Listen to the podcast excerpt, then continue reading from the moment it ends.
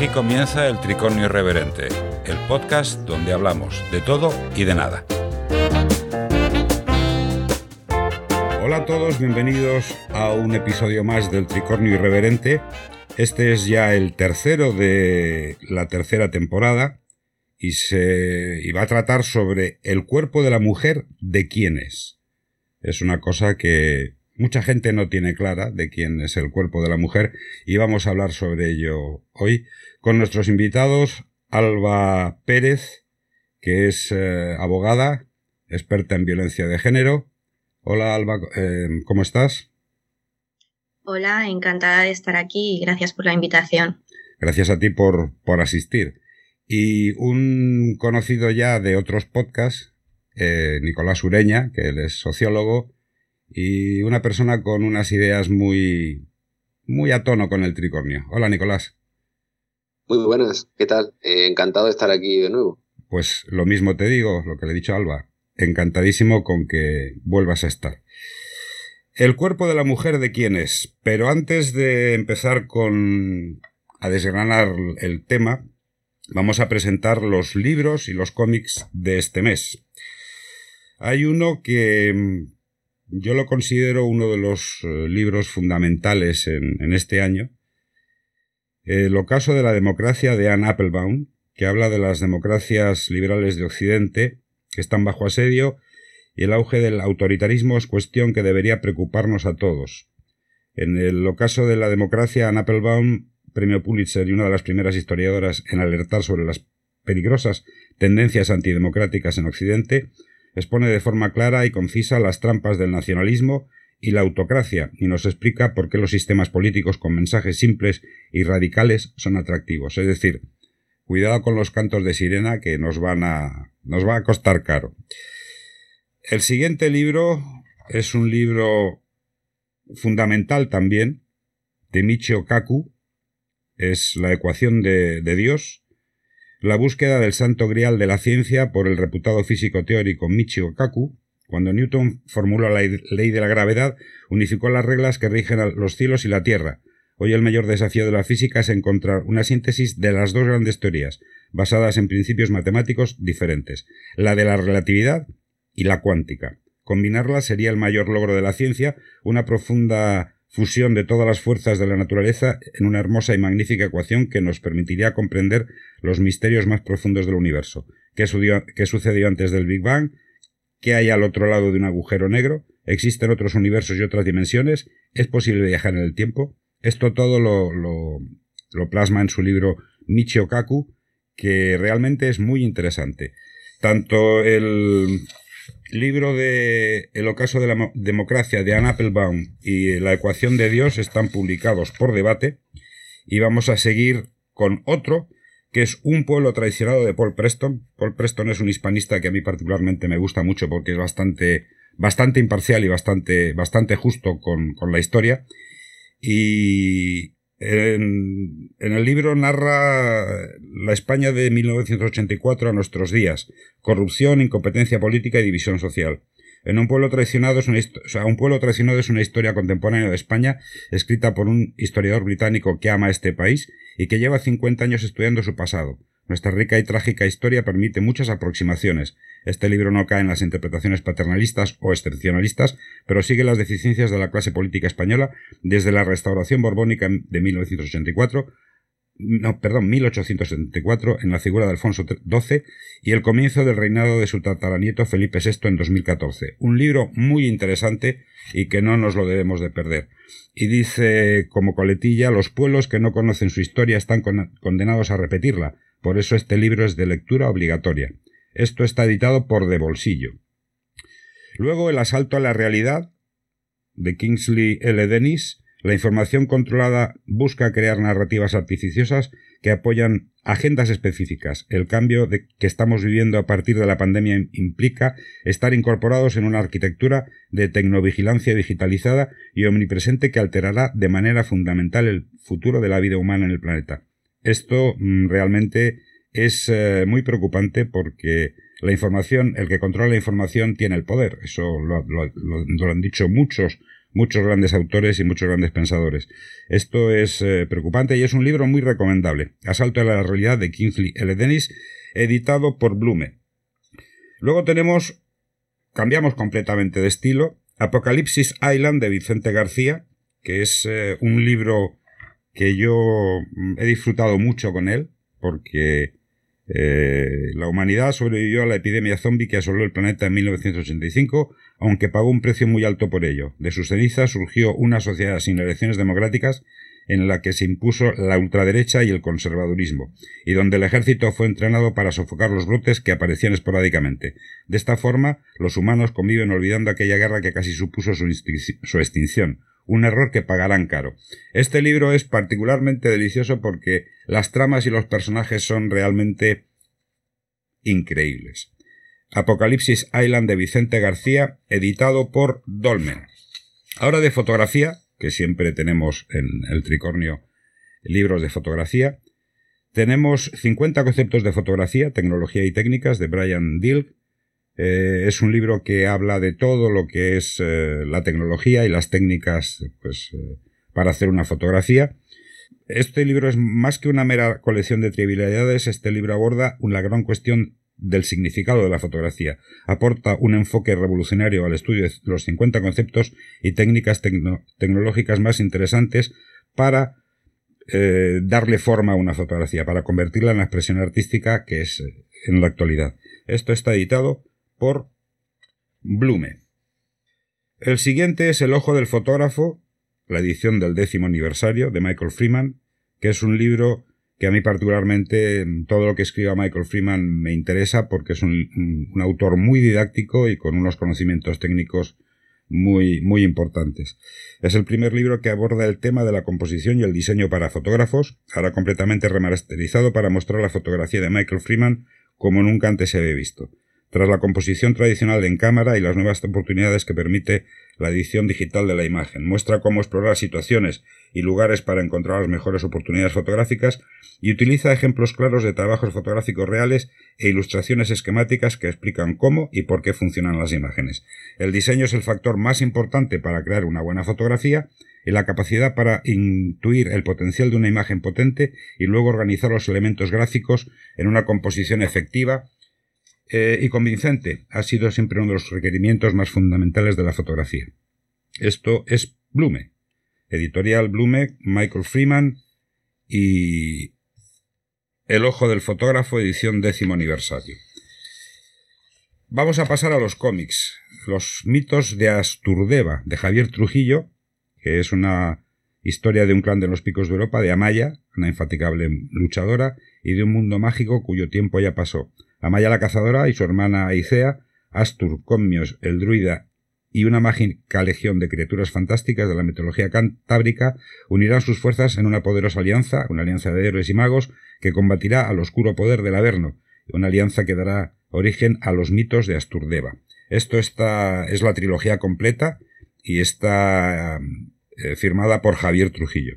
Luego tenemos Winterwall, que es eh, el guion de Chuck Dixon y el dibujo de Jorge Zafino, Después de ver la luz hace más de 30 años y continuar inédita en, España, Aleta, que pertenece a este, este cómic a la editorial Aleta, recupera esta obra maestra en un volumen único, obra del recordado Jorge Zafino y del mítico Chuck Dixon. Juntos crearon uno de los cómics más influentes de los años 80. Y más o menos la trama dice que en un futuro sombrío y desolado, cuando nuestro mundo está completamente envuelto en hielo, un aventurero amoral y una niña huérfana formarán una improbable alianza y juntos luchan con uñas y dientes para sobrevivir. Tanto el de los mitos de Astur Deva y de Winterwall es Aleta Ediciones. Y tenemos el último, que es eh, la continuación, eh, Winterwall, La Niña, que es la sensación apocalíptica de una tierra convertida en un infierno helado, vuelve con una historia completamente nueva de la mano del creador, del co-creador Chuck Dixon y el artista mm, Butch Geese haciendo uno de sus mejores trabajos. Esto también está publicado por Aleta. Y ahora tenemos nuestro, nuestro, nuestra editorial de cómics favorita, Norma Editorial, que tenemos unos cuantos libros que los vamos a, cómics vamos a, a comentarlos rápidamente. El Book 3, que es la tercera parte de Book, que es, eh, está hecho por Enki Bilal, uno de los dibujantes mejores que hay en, el panorama actual del, cómic y la novela gráfica. Y mm, la tercera parte de este libro, eh, más o menos, eh, versa sobre que en el año 2041 un error informático de origen desconocido provoca que todos los contenidos digitales del mundo desaparezcan. Un solo hombre se transformará en el portador de toda la información de la red que se encuentra almacenada dentro de su cabeza, transformándolo de esta forma en la persona más buscada de la Tierra. La tercera entrega de esta espectacular serie en la que Enki Bilal regresa a sus orígenes y nos invita a reflexionar sobre nuestra actual sociedad. La balada de las landas perdidas, integral 1 e integral 2, que hablan de eh, las historias medievales y de mm, las eh, landas perdidas de los ejércitos que se levantarán para derrotar al enemigo, una historia épica del creador de Torgal que rememora las grandes batallas medievales. Son eh, unos cómics realmente increíbles y están hechos por Jean Dufaux y Gregor Rosinski. este es el uno y en el dos es Jean Dufaux, Philippe Delavie y Jeremy. Son muy recomendables. Rapaces, la edición integral de Jean Dufaux y Enrico Marini, el rompedor relato vampírico de Dufaux y Marini en una lujosa edición integral. Una serie de asesinatos rituales pone en jaque a los agentes de homicidios Leonore, Lenore y Spiaggi. Las víctimas de estos crímenes aparecen ser miembros de una sociedad secreta de vampiros que controla en la sombra el destino de la humanidad desde hace siglos, al menos hasta que una misteriosa pareja decide acabar con cada uno de ellos, porque vuestro reino se acaba súper interesante. Y ya vamos a, comentar el último, que es Vacaciones de ensueño, es un tema totalmente distinto, de Vittorio Giardino, las vacaciones fatales de Giardino en una preciosa edición integral, y dice que, tienen de común Marruecos, que tienen en común Marruecos, Capri, Bangkok, Tanzania, Venecia y la Toscana y las islas griegas, pues que son algunos de los destinos elegidos por los protagonistas de estas tres historias para irse de vacaciones, perderse en el paisaje y hacer realidad sus sueños. Son historias muy diferentes, del suspense eh, policial al thriller fantástico, pero todas comparten el universo inquietante, melancólico y sensual de un creador incomparable. Estos son todos los eh, cómics de Norma que os recomendamos, aparte también los de Aleta. Y sin más vamos a pasar a nuestro a nuestro tema de hoy. El cuerpo de la mujer, ¿de quién es? ¿De quién es el cuerpo de la mujer, Alba?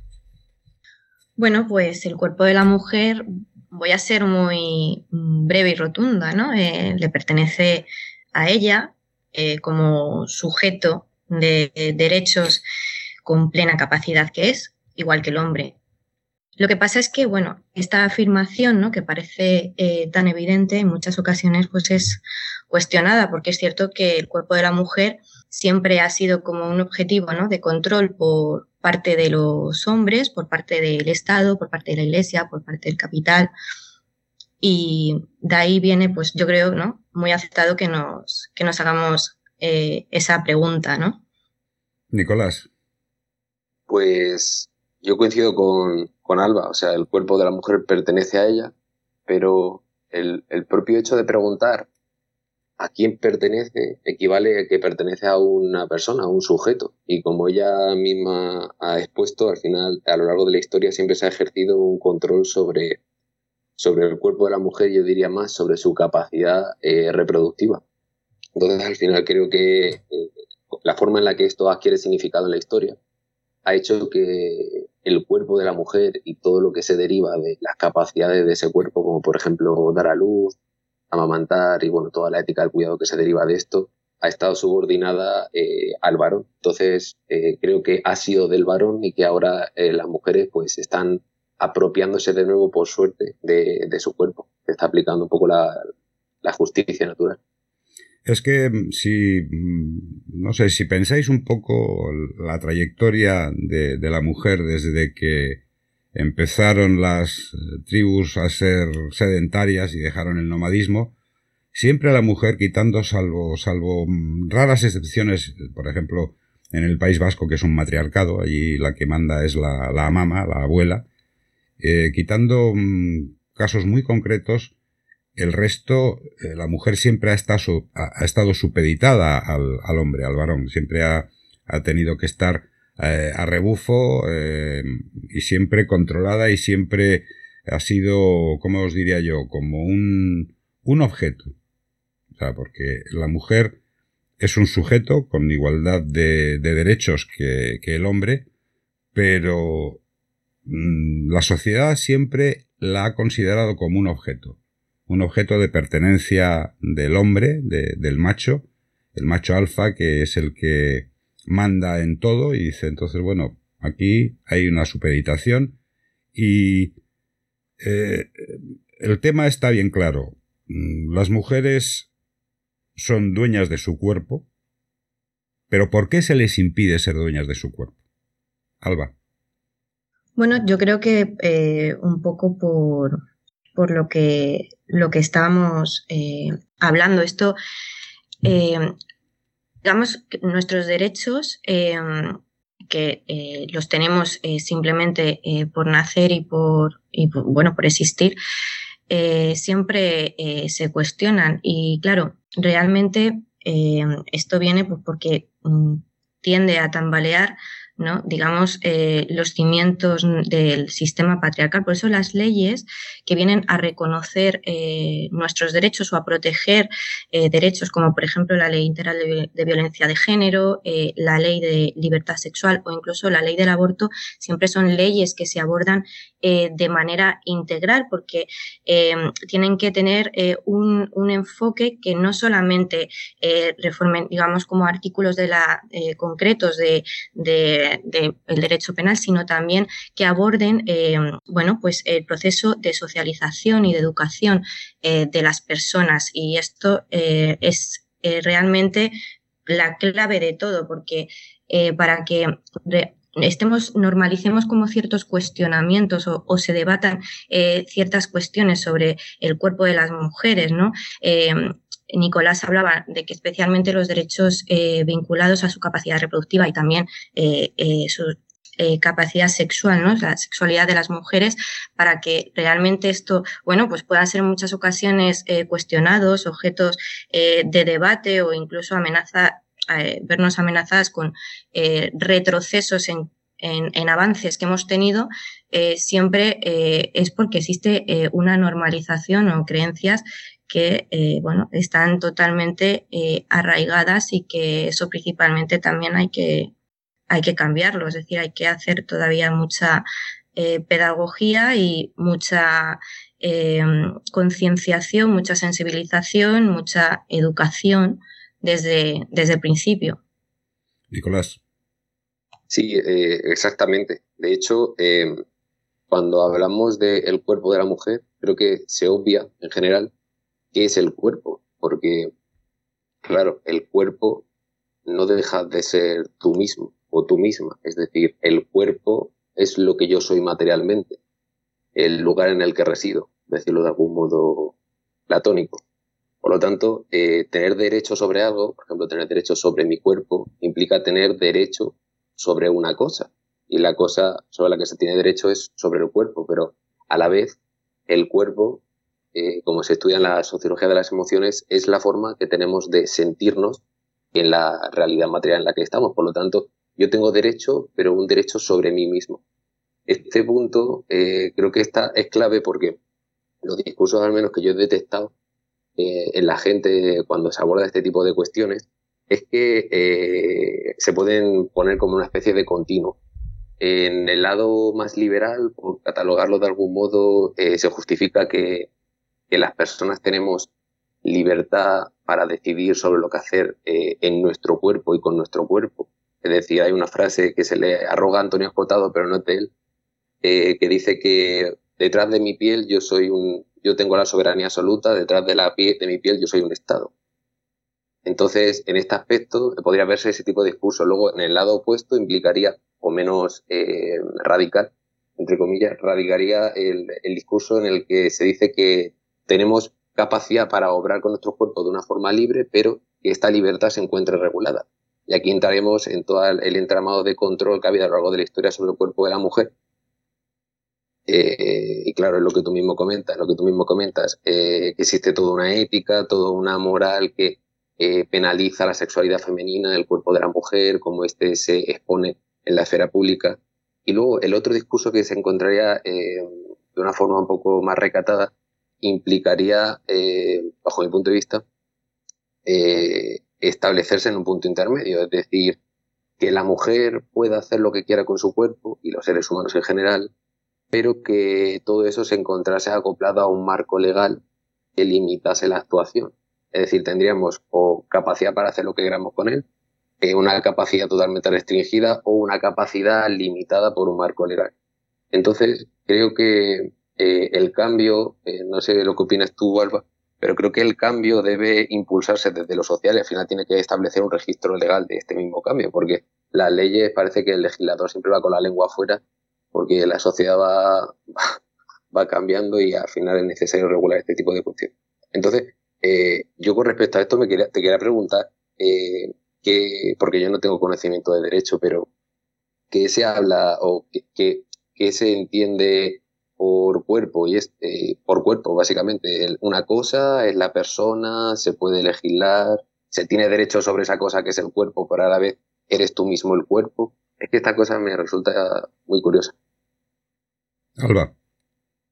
Sí bueno yo eh, vamos a ver el, el cuerpo eh, forma parte de, de, lo, de, de la persona no y mm, en el, además, concretamente, el tema de, las mujeres, ¿no? Es que eh, el cuerpo mm, de las mujeres, que siempre ha sido un objeto de, control, sobre todo lo que decíamos, ¿no? Lo que se refiere a su capacidad sexual y reproductiva, pero es que también lo ha sido eh, su capacidad eh, de obrar. Mm, las mujeres han sido jurídicamente tratadas como menores de edad, como seres incapaces. Bueno, antes eh, las mujeres necesitaban incluso eh, para eh, trabajar, para abrir una cuenta bancaria, autorización del marido, ¿no? Entonces, em, yo creo que la historia y la subordinación y el querer controlar tanto el cuerpo ¿no? como la capacidad de obrar de las mujeres siempre está relacionado con, bueno, pues con el quererlas eh, mantener en una posición subordinada eh, respecto de los, de los hombres. Y, y bueno, eh, relaciona a lo que comentabas, yo es que creo que el cuerpo no se puede eh, desprender ¿no? de, la, de, la, de la persona. Entonces, no sé si respondí a tu pregunta, pero, Sí, sí. Mm, creo que va unido a la, o sea, a la persona, no, no, se puede, no se puede desprender y también, eh, eh, bueno, es eh, la integridad eh, física y la integridad moral son, de, son dos aspectos mm, protegidos también en nuestra, en nuestra constitución y nuestra legislación. Yo, a mí, a mí se me viene a la memoria un, una serie de, de ciencia ficción que se llamaba eh, no me acuerdo exactamente cómo se llamaba esta serie.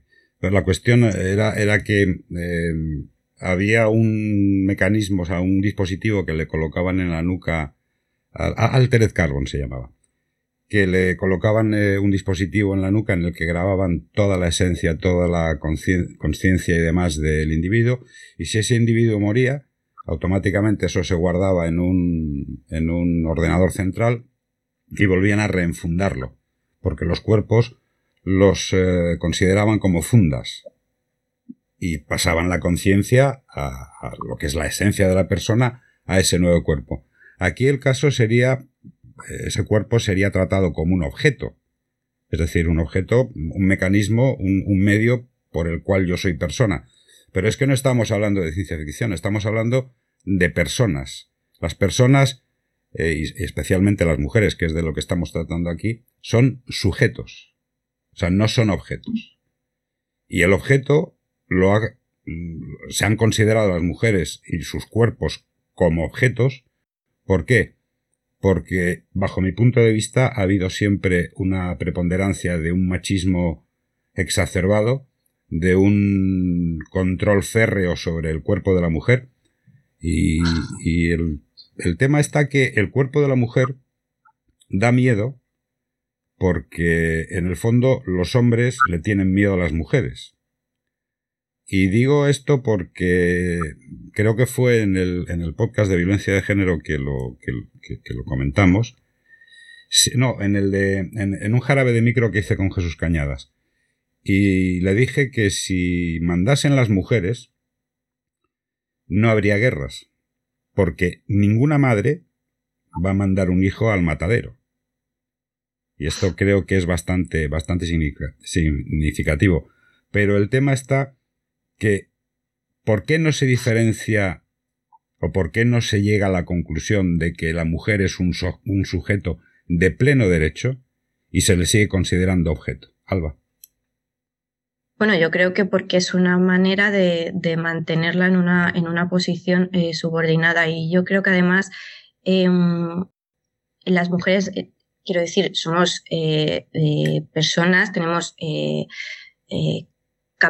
tenemos capacidad intelectual, tenemos también un cuerpo, un cuerpo físico, pero no se puede desprender de, de, nosotras. Nuestro cuerpo forma parte de, de, nuestra persona en sí, ¿no? Entonces, también a, a veces, ¿no?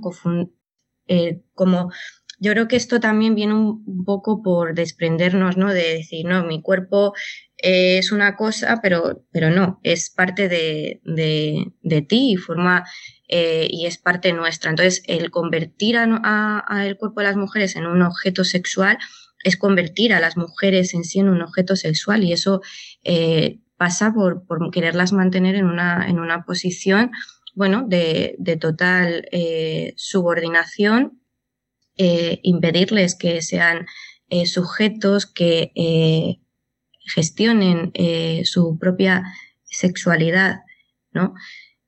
parte de, toda, de todo ese entramado y de toda esa idea, porque bueno, el patriarcado al final es, lo que, es lo que pretende, ¿no? La subordinación de, de las mujeres y para eso pues utiliza estas, estas herramientas. Nicolás. Yo creo, también ligado con lo que está diciendo Alba, que, la cuestión ha estado y actualmente creo que está en, puesta de, algún modo concreto a través de, todas todas las políticas que se están haciendo y sobre todo toda la visibilización que hay por todos los medios. Creo que hay una ruptura de, el monopolio de la masculinidad en torno a la dignidad. Es decir, yo creo que aquí el tema es que eh, la mujer no se la ha considerado como como un ser humano, es decir, creo que no ha sido significada ni dignificada. Creo que a lo largo de la historia ha existido un monopolio eh, masculino de la dignidad, algo que ha hecho que la mujer realmente se haya sido, haya sido significada, como bien menciona Alba, como un accesorio al hombre y sobre todo ligado a, lo estético y a, a, esta capacidad reproductiva. Esta idea eh, enlaza ahora mismo con, eh, con, La metafísica de las costumbres, que es un librito de, de, Kant, en el cual dice que en el reino de los fines, en el reino de los fines todo tiene un precio y que aquello que no tiene precio tiene dignidad. Entonces, eh, esto pues un poco soportaría este argumento en el que la mujer se ha cosificado porque no era, no era eh, un sujeto detentor de, este derecho natural, que era la dignidad que siempre ha estado un poco acaparada por, los hombres. Entonces, eh, estoy totalmente de acuerdo con lo que dice Alba y sobre todo con que esa cosificación que se hace con la mujer eh, por su sexualización y cómo todo eso se mercantiliza, al final lo que, lo que está generando en ella son distintos mecanismos o, como diría Foucault, artefactos de control o tecnologías del yo en el que la mujer pues está más oprimida y al final está generando pues una desigualdad brutal eh, de la que por suerte estamos siendo conscientes y sin, la cual no podríamos tener conversaciones. Entonces creo que eh, esto de quién se arrogaba la propiedad de, algo creo que se encuentra ligado con la dignidad de esa, esa cosa, ¿vale? Que era la, mujer entonces y que por suerte ahora ya es sujeto y no objeto. Yo os digo una cosa, eh, en la antigüedad, en, la Edad Media, eh, los caballeros, los hombres, eran los únicos que tenían el derecho del honor. La mujer no tenía honor, tenía virtud. Una, doncella cuando la forzaban perdía la virtud. pero no perdía el honor. El honor era un patrimonio exclusivo de los hombres. Y esto parece ser que se ha continuado con el, con, el devenir de los, de los siglos, y parece ser que eh, en nuestra sociedad actual el hombre es el único detentor del, del honor. La mujer virtud. Y con en la época del franquismo a la mujer se la suponía virtuosa. Y entonces, si pasaba algo, no veas tú, se montaba un pollo impresionante. Y ahora en nuestros días es lo mismo, es, las mujeres tienen que parecer ser virtuosas, aunque luego hagan sus cosas, pero que no se entere nadie. Entonces, a mí lo que me, lo que me fascina es la hipocresía que tiene la sociedad actual, y vuelvo a repetir, bajo mi punto de vista, mm, provocado por este machismo eh, preponderante e impuesto por, por, por el hombre, que una mujer no pueda ser libre, hacer con su cuerpo lo que le dé la gana y vivir como le dé la gana su vida. Eso es lo que me, lo que me asombra porque eh, la mujer como un cuerpo cosa, objeto y no sujeto, cosa y no persona, causa última de la violencia contra la mujer. ¿Estás de acuerdo con ello, Alba? Sí, estoy, estoy totalmente de acuerdo. Además es que eh, lo que lo que comentabais, em, bueno, y, sobre todo eh, me ha parecido muy importante, ¿no? El, el apunte que ha hecho eh, Nicolás sobre, sobre la dignidad de la persona. Em, y respecto, recogiendo lo que, lo que decías ahora, Carlos, yo creo que es que eh, sí, es verdad que los, em, los cambios legislativos que ha habido, bueno, somos iguales ante la ley, ¿no? Esa igualdad legal que viene recogida en nuestra, en nuestra Constitución, evolución a nivel de reconocimiento de derechos, eh, legislación en materia de violencia de género. Sin embargo, yo creo que una tarea importante eh, pendiente que todavía existe es realmente eh, preguntarnos si todo ese cambio em, social, todas esas creencias que estaban tan arraigadas, han venido acompañadas, ¿no? Y, ha habido ese, ese cambio, porque realmente al final em, nunca vamos a, terminar de, hablar de, una, bueno, o nos vamos a acercar ¿no? a conseguir esa, esa igualdad si no, si no conseguimos em, que realmente mm, se cambie absolutamente eh, todo, incluyendo la, concienciación ¿no? y el convencimiento de las personas. Y eso para mí es una, es una tarea eh, que queda pendiente y parte de, de, esa creencia, ¿no? De que las mujeres tienen que guardar, eh, ¿no? La virtud o esa doble moral que existe todavía con respecto a lo que hace un hombre o una mujer, eso sigue arraigado. Eso no se ha cambiado, a pesar de que seamos iguales, ¿no? ante la ley, gocemos de los mismos derechos. Pero realmente esos, esa concienciación eh, no ha venido tan avanzada. Yo sí que he visto eh, un cambio en las mujeres, sí que creo que las mujeres em, tenemos, eh, bueno, ya grabado bueno, todos nuestros derechos, sí que veo un cambio, sobre todo en las mujeres más jóvenes, pero creo que ese, ese cambio de, concienciación o esa sensibilización no ha venido tan acompañada de, los, de los hombres, ¿no? Y eso es un, es un reto y es algo que, queda todavía pendiente. Es que tú date cuenta que cambiar costumbres eh, ancestrales cuesta. Y el hombre, el hombre como, como ente, como, como el hombre absoluto, lo que es el, el, el hombre como tal, no está dado a cambios. Es decir, no le gustan los cambios. A él le gusta estar donde está. Tener una posición preponderante y se acabó. Y todo lo que atente contra esa, eh, esa, esa posición preponderante y todo lo que le haga eh, tambalear su mundo no está, no está a favor de ello. Y por eso los cambios no se producen porque el hombre no quiere que se produzcan. Nicolás, ¿tú qué opinas de esto? Hombre. No, perdona, Alba, querías intervenir, ¿no? Sí, bueno, de una cosita muy breve. Es que eso en parte, eh, porque lo, la diferencia que existe en esto entre el hombre y la mujer es que, claro, en el hombre hay una reticencia a esos cambios porque suponen en muchas ocasiones una eh, pérdida de privilegios que eh, no está dispuesto, ¿no?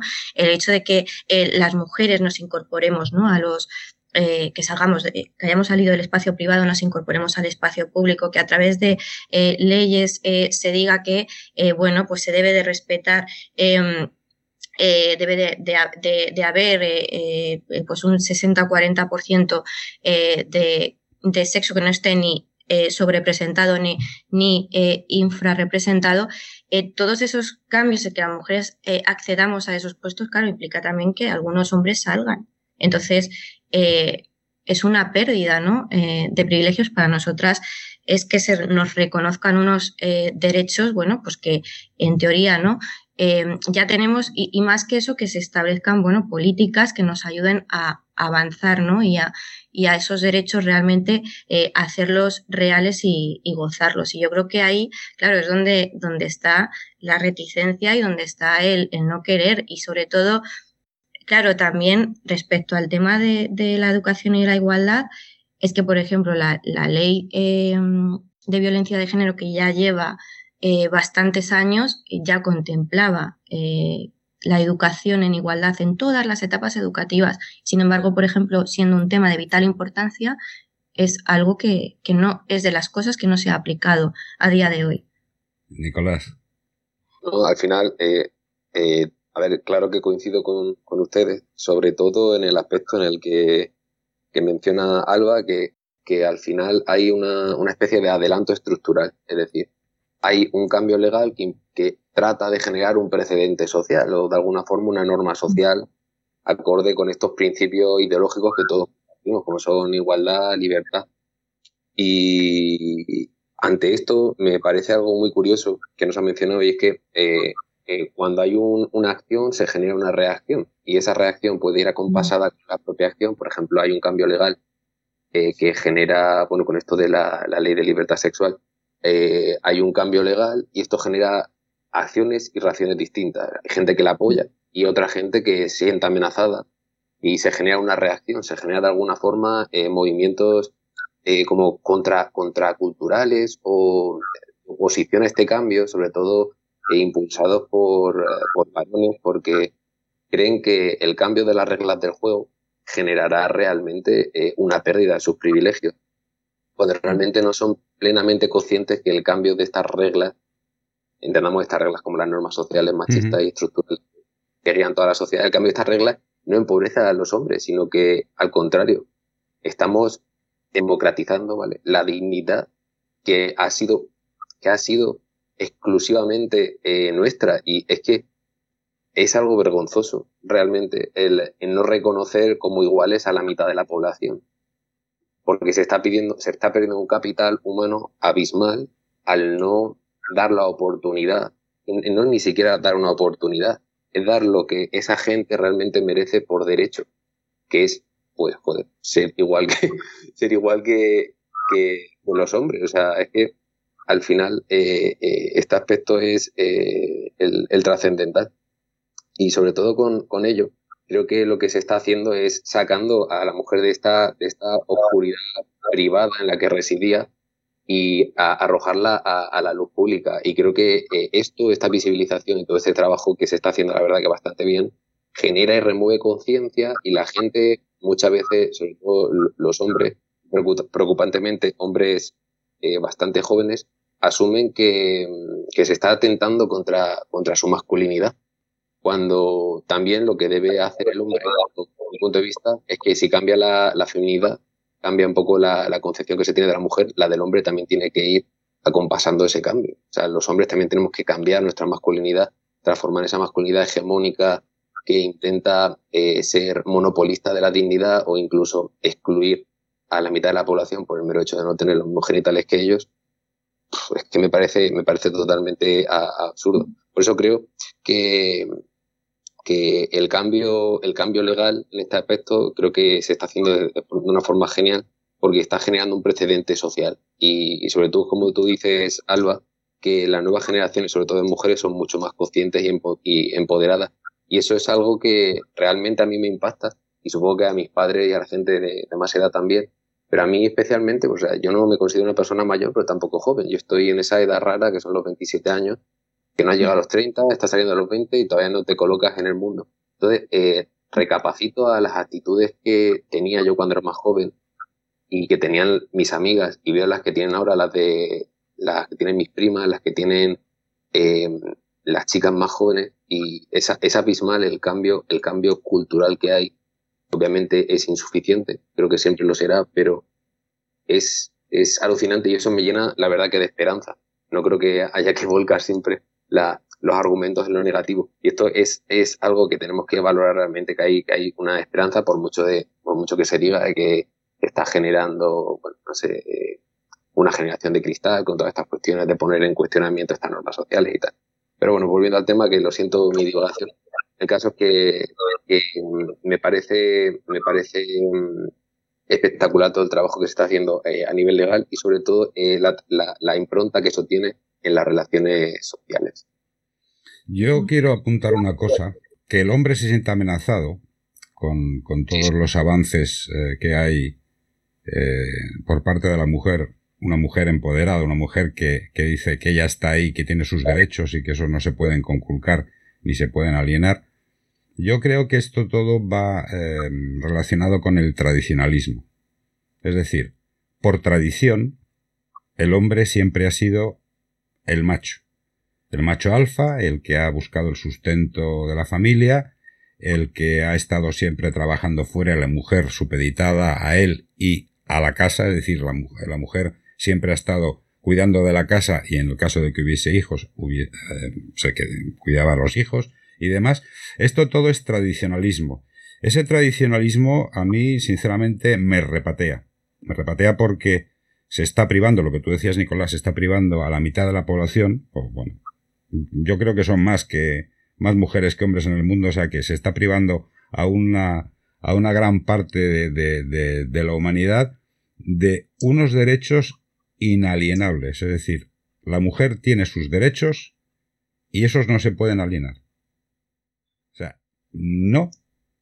El plantear las cosas como se están planteando eh, de que el hombre se siente amenazado, el, hombre eh, no, no entiende eh, por qué están cambiando las cosas, eso implica que el hombre una de dos, o es tonto, o tiene el tradicionalismo tan metido dentro de él que no es capaz de discernir lo que es bueno, lo que es malo. Porque yo pienso una cosa, una mujer con los mismos derechos que yo es exactamente igual que yo, es una persona con los mismos derechos.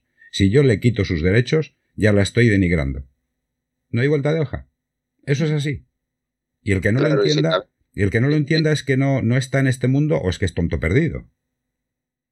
O sea, yo no creo que, el, hombre como, como, como sujeto sea, sea tonto. Yo creo que es más bien una cuestión de identidad. Porque, eh, o sea, si se estudia un poco la historia y toda la trayectoria de la masculinidad del hombre, eh, eh, la principal ética que tenía el hombre era la competitividad. Y la principal ética ligada a la mujer era la, la, la, ligada a los cuidados.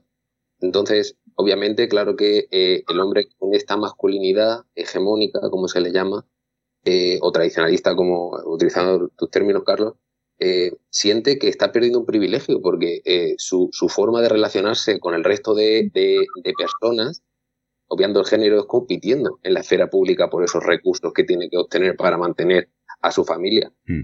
Obviamente no es así. O sea, la mujer eh, ligada a este papel o a este rol de los cuidados no compite por los recursos. Cuida, da amor, da sostén, amparo, aguanta pero no es así. O sea, el hombre tiene que transformar, yo creo, esta identidad que tiene ligada a la competitividad y fomentada de forma radical y hambrienta por el capitalismo a esta, esta ética de los cuidados. Entonces, hay que, sinceramente, yo creo que, y retomando este argumento que tú has dicho, de que la, si hubiera mujeres en los puestos de poder no habría guerra, creo que hay que feminizar la masculinidad que se tiene actualmente. Hay que apartar un poco esa relación competitiva y abrazarse a esta, a esta ética de los cuidados. Porque, vamos, si no se hace, sí que creo que somos tontos, la verdad. Alba. Sí, bueno, yo estoy de acuerdo con lo que, con lo que decís. Creo que además hay que romper con la idea esta de que em, con el feminismo eh, las mujeres avanzan ¿no? y los hombres eh, pierden. Y, eso es lo que todavía eh, hay que hacer mucha pedagogía también, principalmente para que el feminismo y el avance de los derechos de las mujeres no sea una cuestión solamente de nosotras, ¿no? Y por la que luchemos las mujeres, también se tienen que implicar en esa tarea eh, los hombres y precisamente porque ellos no pierden. Y luego lo que apuntabais eh, de los eh, de los como de los distintos valores, ¿no? Lo, que es el mundo que hasta ahora no pues se consideraba masculino basado pues como valores no la competencia y las mujeres más pues ligadas a los cuidados la conciliación yo creo que claro eso también mental bueno la mente ¿no? de las personas y tal y como eh, estamos un poco configuradas, ¿no? configurados, eh, todos los valores asociados al mundo femenino, claro, han estado eh, infravalorados o, o, bueno, sí, que no, tenían prácticamente valor. Entonces, las mujeres también cuando nos hemos incorporado a, bueno, pues a, a todas las esferas, quizás también hemos hemos, nos hemos integrado ¿no? en el mundo y en los valores masculinos, pero sin embargo, eh, al contrario no ha pasado. Entonces, yo creo que también ahí pasa eh, por algo muy importante, que es precisamente eh, darle, darle valor, ¿no? Y bueno, y un aspecto fundamental es que creo que los hombres deben de implicarse en esto, porque también un, al final, si no, avanzamos como con una pata de la, de la mesa coja, ¿no? Si solo eh, somos las mujeres las que eh, tiramos en ese sentido de, del carro, ¿no? Del feminismo y de, y de, la, y de los avances feministas. Yo tengo una, una mm, cuestión que voy a sacar aquí a colación, porque vamos a hablar de la iglesia y la mujer. Y tú, Alba, has, apuntado una cosa que, mm. eh, es, importante, la educación, eh, la pedagogía. Yo mm, simplemente digo una cosa, ¿cómo se va a educar a unos niños? ¿Cómo se les va a enseñar? Si los colegios de curas siguen segregando por sexo. O sea, eso es lo primero que habría que quitar. Mm. O sea, no se puede educar en igualdad respetando los derechos mutuos del hombre y de la mujer, del chico, de la chica, del niño, de la niña, si se está segregando por sexo. Si tienes una clase de niños y una clase de niñas. Entonces ya estás ahí entrando en un, en un choque frontal de ideología. No se puede plantear esto. Entonces, mm, a mí lo que, lo que me, me asombra es que si en la, la, la educación, o sea, en la enseñanza pública, todos están juntos, y todos interactúan y tienen los mismos derechos, ¿por qué en los colegios concertados de la Iglesia se separan por, por sexos? Se segrega. Eso es lo que me asombra a mí, que todavía en este, en, en, este mundo del siglo XXI y aquí en este país, la España del siglo XXI, siga habiendo esta discriminación. Alba. Sí, mm, estoy, estoy de acuerdo. Bueno, de ahí un poco, ¿no? El famoso eh, lema feminista, ¿no? De Iglesia y Estado, asuntos separados. Eh, pues eh, evidentemente la, la educación, mm, ¿qué voy a decir yo, no? la Iglesia tampoco nunca ha sido muy amiga precisamente de los avances de, de los derechos de las mujeres. y además en temas como por ejemplo el derecho al aborto y otros muchos, bueno, pues tiene un posicionamiento eh, bastante eh, contrario. Entonces, em, claro, eh, en la educación, pues no, no, yo no puedo estar de acuerdo con eso y efectivamente es un, es un obstáculo. Pero bueno, más allá de eso, contando con la educación pública, ¿no? Y como referente en la que, en la que fijarnos, también te diré que incluso ahí eh, tenemos una tarea pendiente, porque eh, lo que decía antes, la educación en igualdad es algo que mm, no se ha, no se ha aplicado y, y está recogido además eh, en, nuestras, en nuestra legislación como una forma de prevención de la violencia de género y tampoco es que, es que se ha hecho mucho caso a eso, ¿no? Ni se han puesto eh, medidas eh, adecuadas ni se ha cumplido con, con ello. Y bueno, mm, el tema de la de, de, lo, de lo que comentabais, de la segregación por sexo, pues a mí es que no, no puedo estar de acuerdo con, con eso. No, me parece que eso siempre va a ser, va a ser una, un atraso. Nicolás. Sí. Sí, claro, al final eh, tenemos que ver eh, qué es lo que, o sea, cuál es el significado que tiene la, la mujer para la iglesia. O sea, en nuestra mm. tradición católica cristiana, eh, el, el, el, valor que tiene la mujer es la pureza. Y si no, veamos a la Virgen María. O sea, el valor de la Virgen María es poder concebir sin tener que de algún modo perder su virginidad. Entonces creo que este significado es lo que trae alguna forma el diferenciar por sexos, porque debe de garantizarse la, pureza, no debe haber un tipo de contaminación entre los sexos y todo esto ligado obviamente a que existen vinculados a estos, eh, a estos sexos roles de género que eh, la Iglesia mismamente quiere seguir reproduciendo, porque todo esto también se encuentra muy, muy vinculado y prácticamente es el tronco de los pilares de la familia eh, tradicionalista que de, alguna, de algún modo reproduce esta, esta ideología, porque eh, al final sigue eh, subordinando la mujer al hombre, y no solo al hombre, sino a la familia y por ende a la iglesia. Entonces, es, es, algo curioso porque para la iglesia somos todos iguales, supuestamente, pero la mujer un poco menos igual. Entonces, entonces eh, no, creo que, creo que igual que, igual que ustedes tampoco, tampoco coincido en que si, si, si uno de, los papeles de la educación eh, en igualdad de valores es que seamos iguales, al realizar una distinción por sexo, lo que te está generando de forma subconsciente es que la gente estipule que y sobre todo los niños y las niñas que vayan a este colegio, es que eh, pues somos distintos y somos distintos y tenemos que comportarnos de forma diferente y este género o este sexo tiene que tratar distinto a este otro, porque es que si lo hace la institución, si lo hace la iglesia, la escuela, yo que estoy ahí dentro lo voy a seguir reproduciendo. Y bueno, esto sin entrar dentro del debate de que dónde se encuentra esta gente que es intersexual. O sea, estos niños y niñas que nacen o con aparatos reproductores eh, que no están definidos en un sexo o en otro, y no solo ellos, sino la gente que tiene un conflicto con su identidad de género. Pero bueno, ese me, supongo que eh, también es un tema mucho más espinoso, porque de, hecho eh, la propia ideología católica no reconoce este tipo de, cuestiones, que también es algo que revela mucho sobre su posicionamiento ante esto. Entonces, al final, todo su forma, su convología, su forma de ver la realidad, creo que se está quedando totalmente obsoleta. Se está quedando totalmente obsoleta. Entonces, yo supongo que al final la, la, segregación por sexo irá mermando, pero irá mermando porque creo que en grandes rasgos la gente dejará de llevar a, sus hijos a los colegios católicos. Y a sus hijas, obviamente. Hay una cosa curiosa, que la virginidad de María se estableció en el concilio de Nicea, en el, ah, en el año 374, creo que fue, por ahí.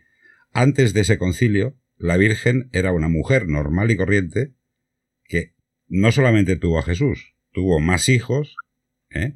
y en el concilio de Nicea dijeron, no, vamos a hacer que la Virgen sea virgen, tenga virtud y tenga eh, y conciba por inspiración del Espíritu Santo. Eso es una manipulación atómica. O sea, eso es lo que más gracia me hace de la Iglesia Católica que hayan manipulado la verdad como hacen todos los estamentos que tienen poder. Y la Iglesia siempre ha tenido mucho poder eh, a lo largo de la historia. Entonces, si en un momento determinado se les ocurre una cosa de estas, como digo yo, fantástica, todo el mundo tiene que pensar lo mismo y el que no piensa, pues ya sabes lo que le pasó. Le cortaron el cuello. Además, esa, medida tenía, eh, un, criterio funcional y era eh, reducir la, la progenie. Es mm. decir, retrasar, retrasar eh, la edad de acceso a las relaciones sexuales a después del matrimonio.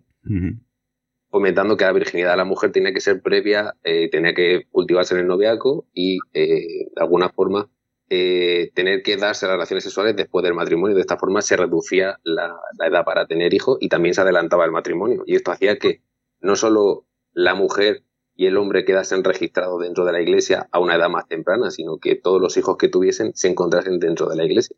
Sí, por, ejemplo, por ejemplo, es una, una, cosa que a mí me maravilla, porque em, a mí se me ha ocurrido hace tiempo, pero nunca he tenido tiempo para, para eh, hacer el documento, apostatar. Yo quiero que me borren de los registros de la iglesia, porque yo estoy registrado como en la iglesia como católico. Y, a mis años ya, vamos, yo es que soy ateo.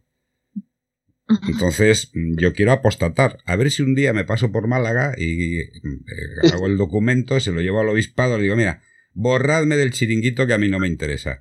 Alba, Sí, bueno, es que yo estoy totalmente de, acuerdo con lo, que, con lo que estabais diciendo. Ya decía al principio que eh, la Iglesia nunca ha sido amiga de los derechos de las mujeres y nunca tampoco eh, hemos ido de la mano ¿no? en, en estos avances.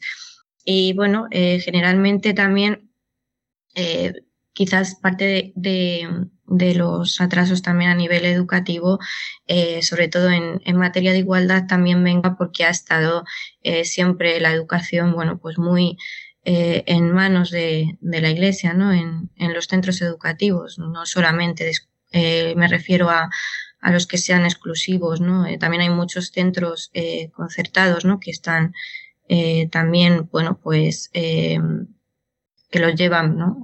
también eh, bueno, pues eh, instituciones religiosas. Entonces, ahí siempre vamos a encontrar con, con un obstáculo, desde luego. Pero es que el obstáculo, mm, vamos a ver, existe porque no, no se está respetando los derechos de, de, las mujeres, de las niñas en este caso, porque están con una educación que las segrega, que simplemente decir vosotras a clase, la clase de chicas y la clase de chicos. Pero es que también se está segregando a otras religiones. Es decir, hay personas que tienen, tienen otra religión, practican mm. otra religión y tienen hijos. Y si un, un niño eh, está educado en la religión judaica o musulmana o la que sea, ¿por qué no hay clases de de, de esta religión, porque no hay de judaísmo, de, de, del islam y demás. ¿Por qué tiene que haber esta, esta segregación tanto de sexos como de religiones? Sí, lo paradójico es que en un Estado laico eh, la, la, asignatura de religión no sea, o sea, no, se estudie la religión, sino que se estudie una religión. Perdona, Nicolás, perdona, Nicolás. La Constitución dice que España es un Estado aconfesional, no es un Estado laico. ¿No? No, no, no, no, no, Y eso Alba me lo puede ratificar, que ya está versada en derecho. Es un Estado aconfesional. Y varios capítulos de, debajo dice se dará preponderancia a la religión católica porque es la más practicada en el Estado.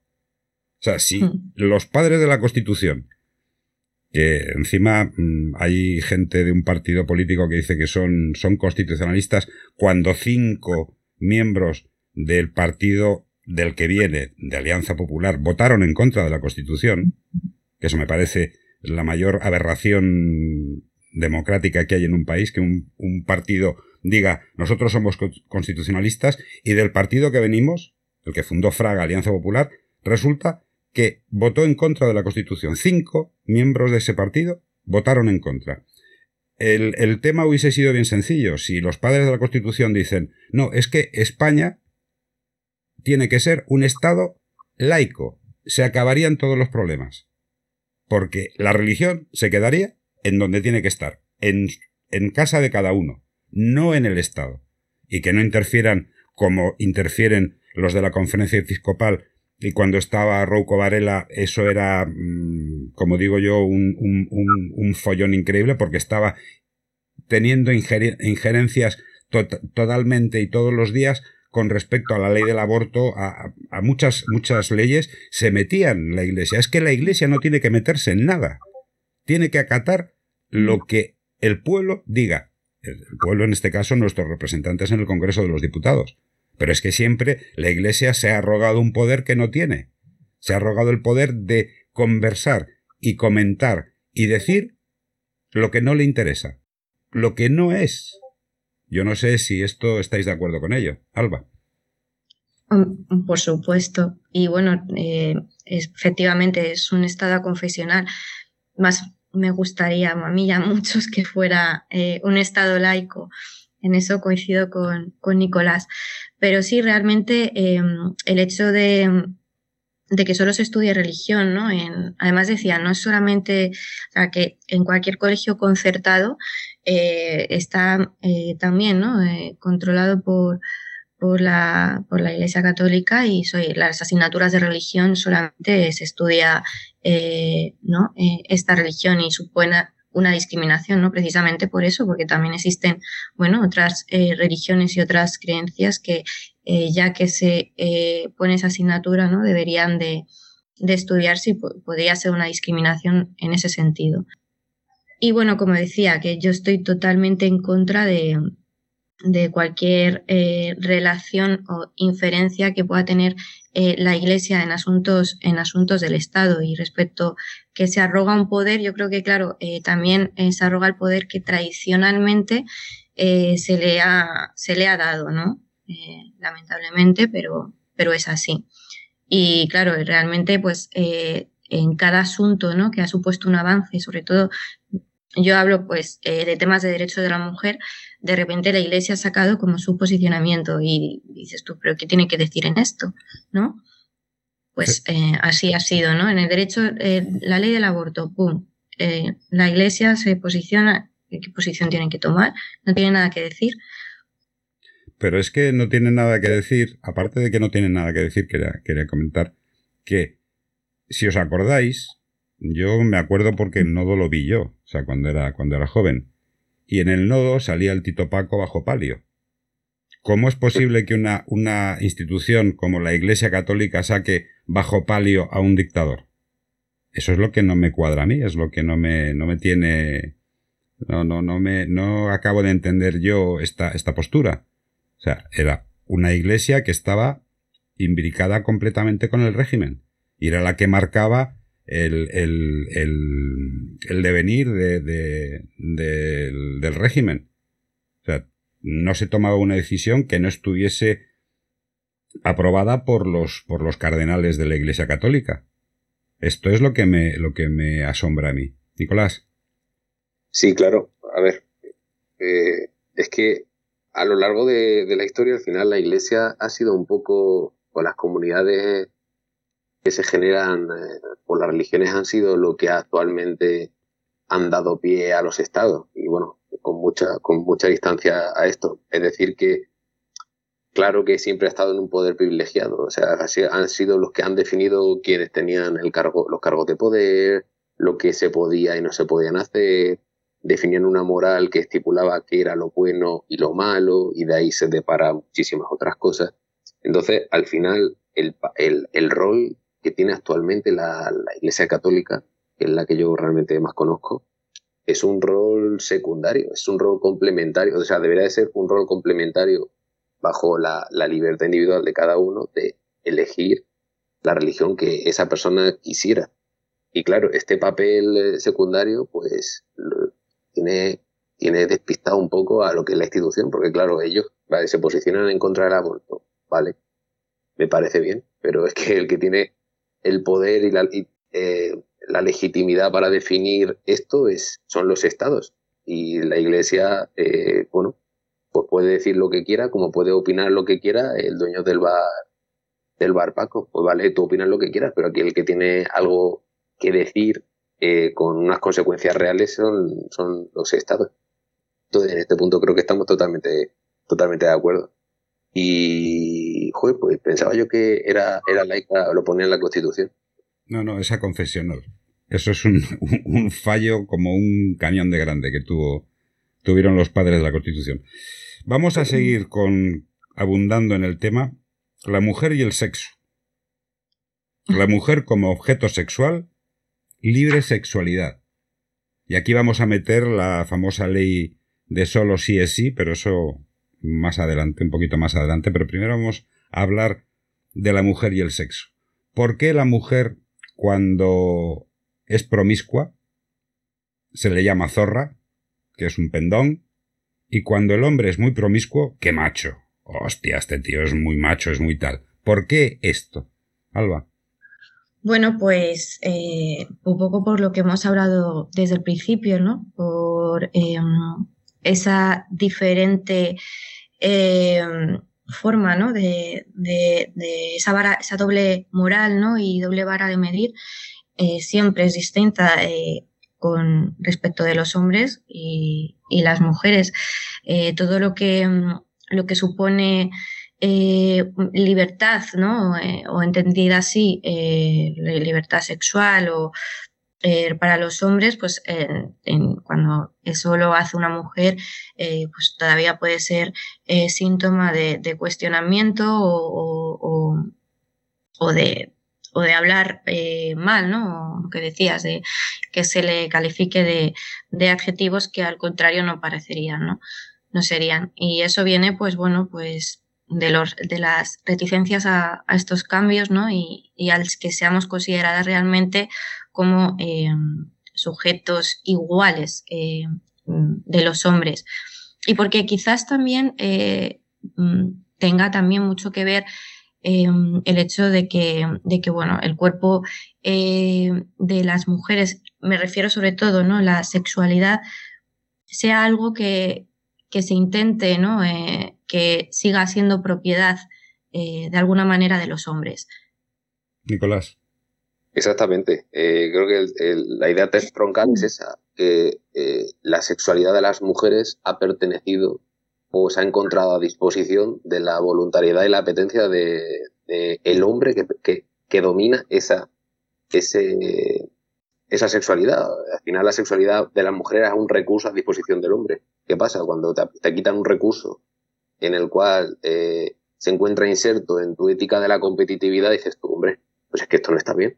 Y todo esto secundado, claro, y legitimado por una moral católica judeo-cristiana que es la nuestra. Es que una mujer que no es la Virgen María, porque todos hemos escuchado la, esta frase de todas son putas menos mi, menos mi madre y mi abuela.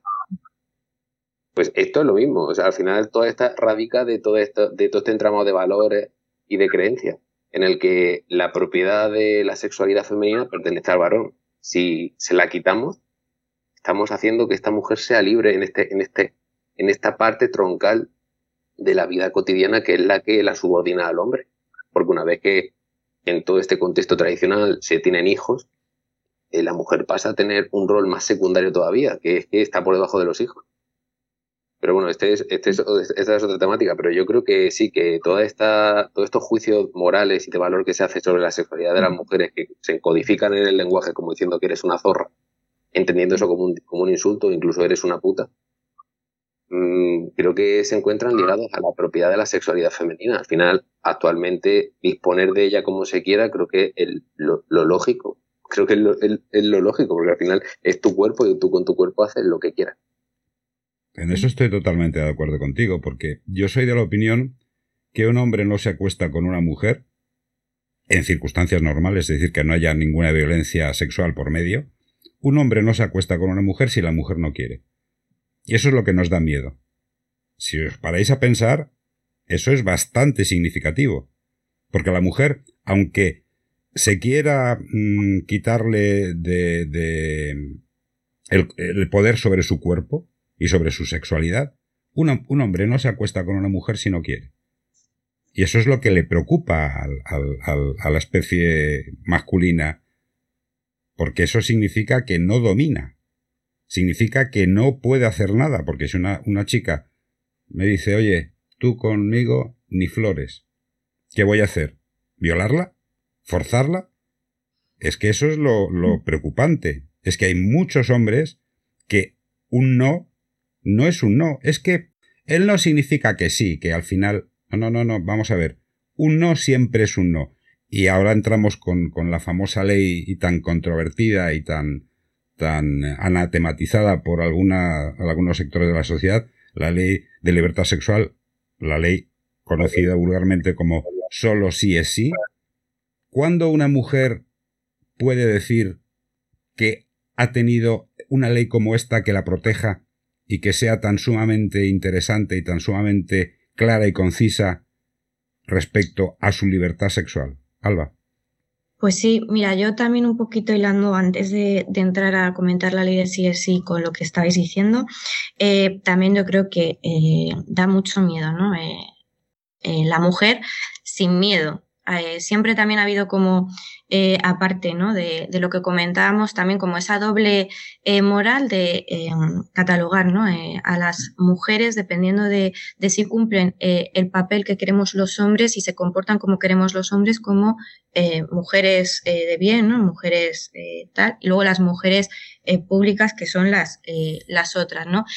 Y claro, realmente las mujeres cuando te toman conciencia y, y esa, esos eh, chantajes o esas eh, creencias pues mm, no van con ellas y viven su eh, sexualidad libremente y, se comportan em, y ejercen esa libertad con la creencia de que son iguales que pueden hacer lo mismo que hacen los hombres, pues claro, efectivamente eso da mucho miedo y, y levanta muchas ampollas.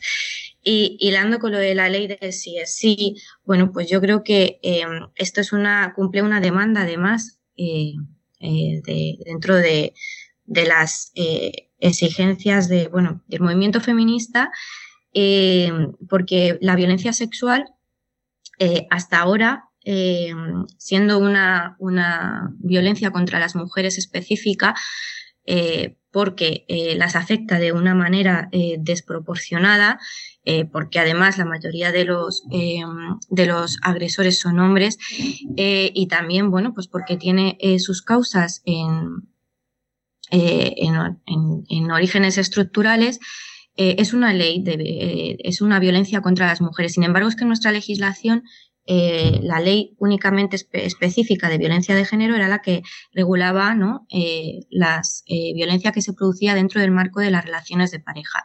Esto va más allá, esto contempla también eh, la violencia sexual fuera del marco de esas relaciones. Entonces cumple bueno, una demanda dentro de, del movimiento feminista y también de nuestra propia legislación internacional, porque así lo decía el Convenio de Estambul reconoce la violencia sexual como una violación de derechos humanos, la sitúa como una cuestión de Estado, la saca del ámbito eh, eh, privado y la eh, sitúa como un problema social, como algo público. Y la aborda también de una manera integral, como decía, igual antes, ¿no? Que todas las leyes que bueno, pues que vienen a tratar tema de violencia contra las mujeres o bueno, también la ley del aborto abordan aspectos de todo lo, todo lo que tiene que ver con, la ley se regula de una manera integral porque eh, recoge medidas eh, preventivas, em, empieza por nuestro proceso de socialización, recoge medidas en el ámbito de la, de la educación, porque, por ejemplo, incorpora la educación afectivo-sexual en todas las etapas em, educativas, también eh, formación ¿no? en el ámbito eh, sanitario, en la judicatura, en el, en, también para los, eh, en el ámbito de la docencia, ¿no? para las eh, profesores y, y profesoras. Además, en, en, atención ¿no? de recursos, incorpora bueno, que se creen centros de crisis de 24 horas ¿no? para víctimas de violencia sexual, que ahora mismo solo hay dos, uno en Madrid y otro en Asturias, y esto es una medida muy importante porque en este centro ofrecen asistencia psicológica, eh, jurídica y social a mujeres que hayan sido víctimas de, violencia sexual, ¿no? Y bueno, también eh, incorpora medidas eh, para facilitar el, acceso ¿no? al proceso de las mujeres que hayan sufrido acceso judicial, ¿no? Me refiero cuando a la hora de interponer una denuncia y demás. Eh, que hayan sufrido, que hayan sido víctimas de, algún tipo de violencia sexual. Y claro, esto eh, son medidas eh, que son sumamente importantes, ¿no?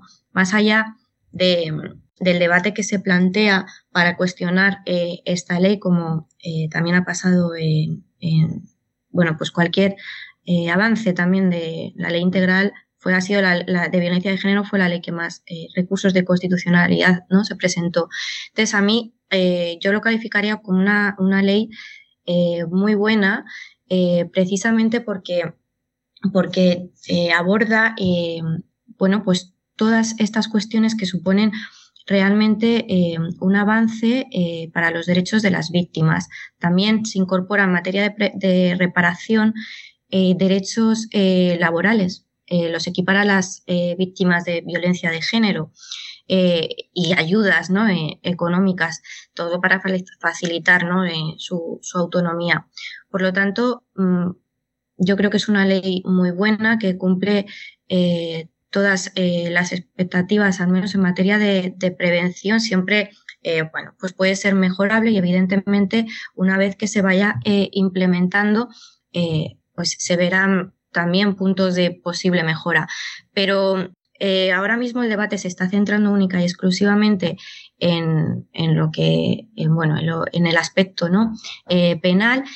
desvinculo el realmente eh, las medidas penales que sean única y exclusivamente eh, una garantía de protección eh, y de reparación para las víctimas que hayan sufrido esto. No hablo de despenalizar ni mucho menos unas conductas, pero hablo como intencionadamente se está vinculando solamente el exigir que mayor penas de prisión va a ir totalmente vinculado a una reparación de las víctimas y no la reparación de las víctimas va mucho más allá.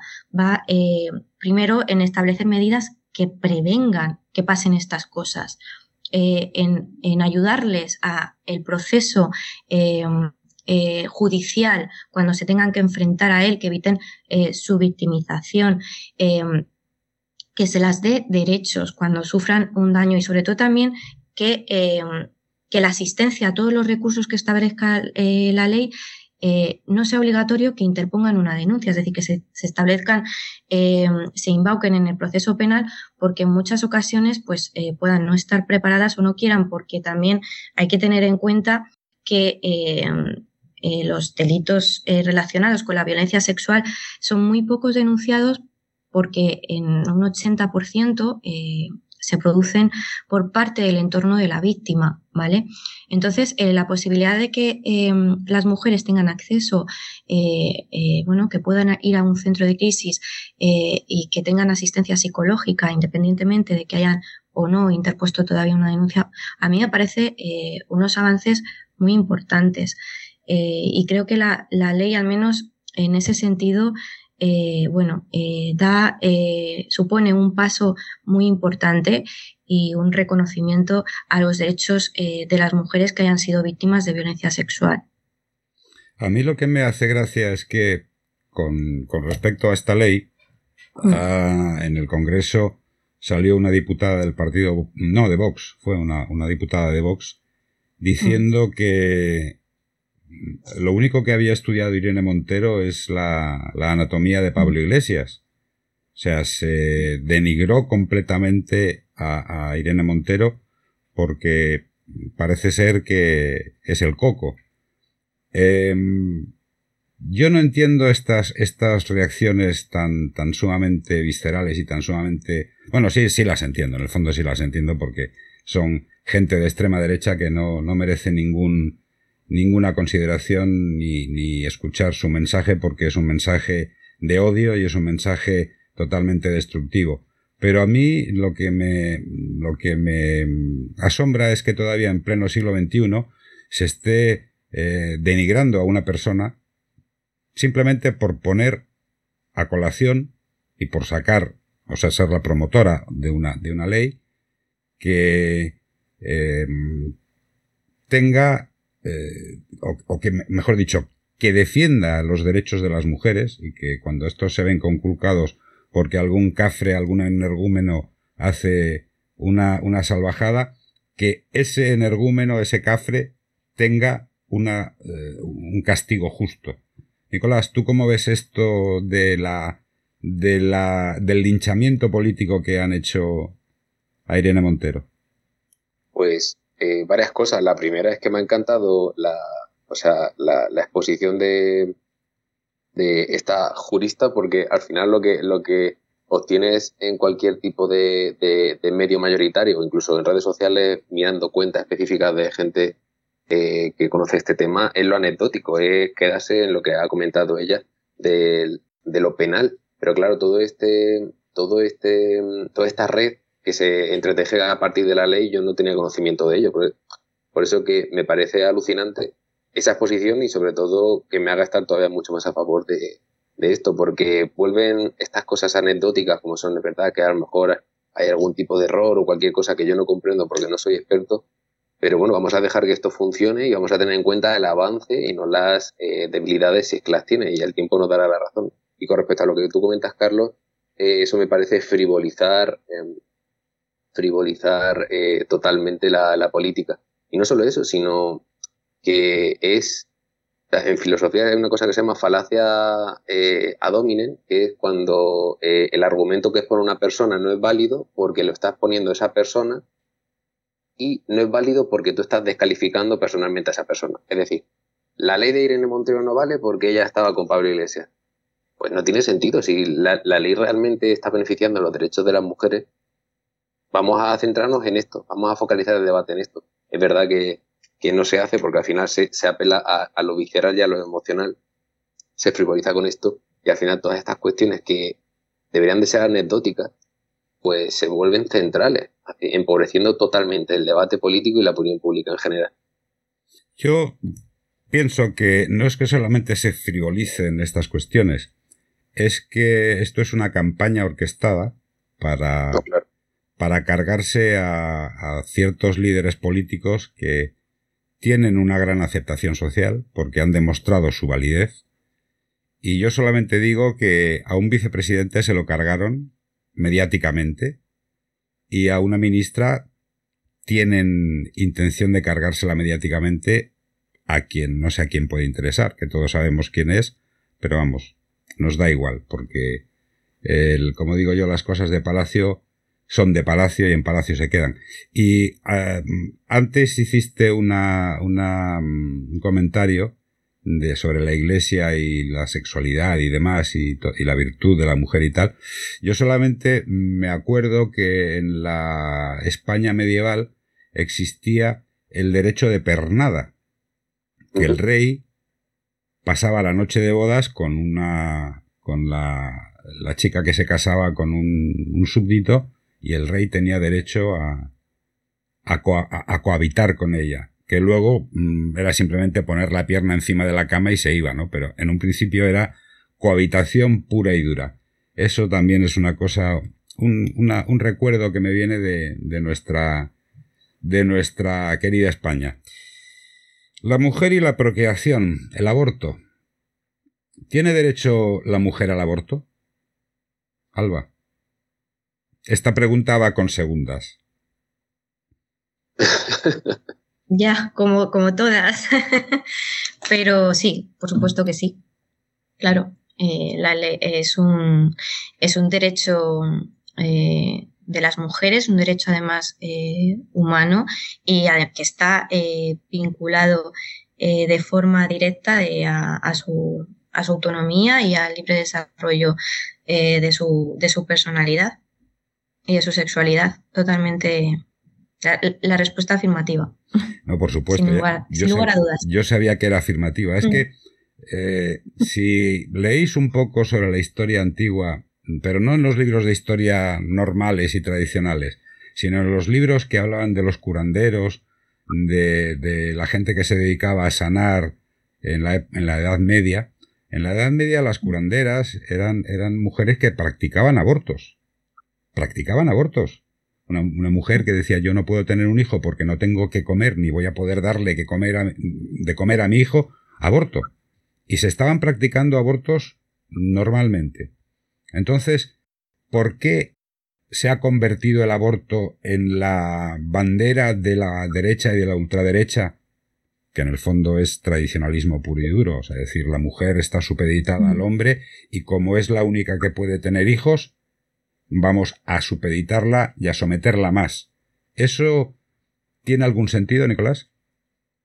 Yo creo que sí, porque, o sea, impedir el aborto implica lo que tú mismo comentas, eh, la posibilidad de interrumpir que haya otra persona en este mundo. Entonces, ¿qué sucede?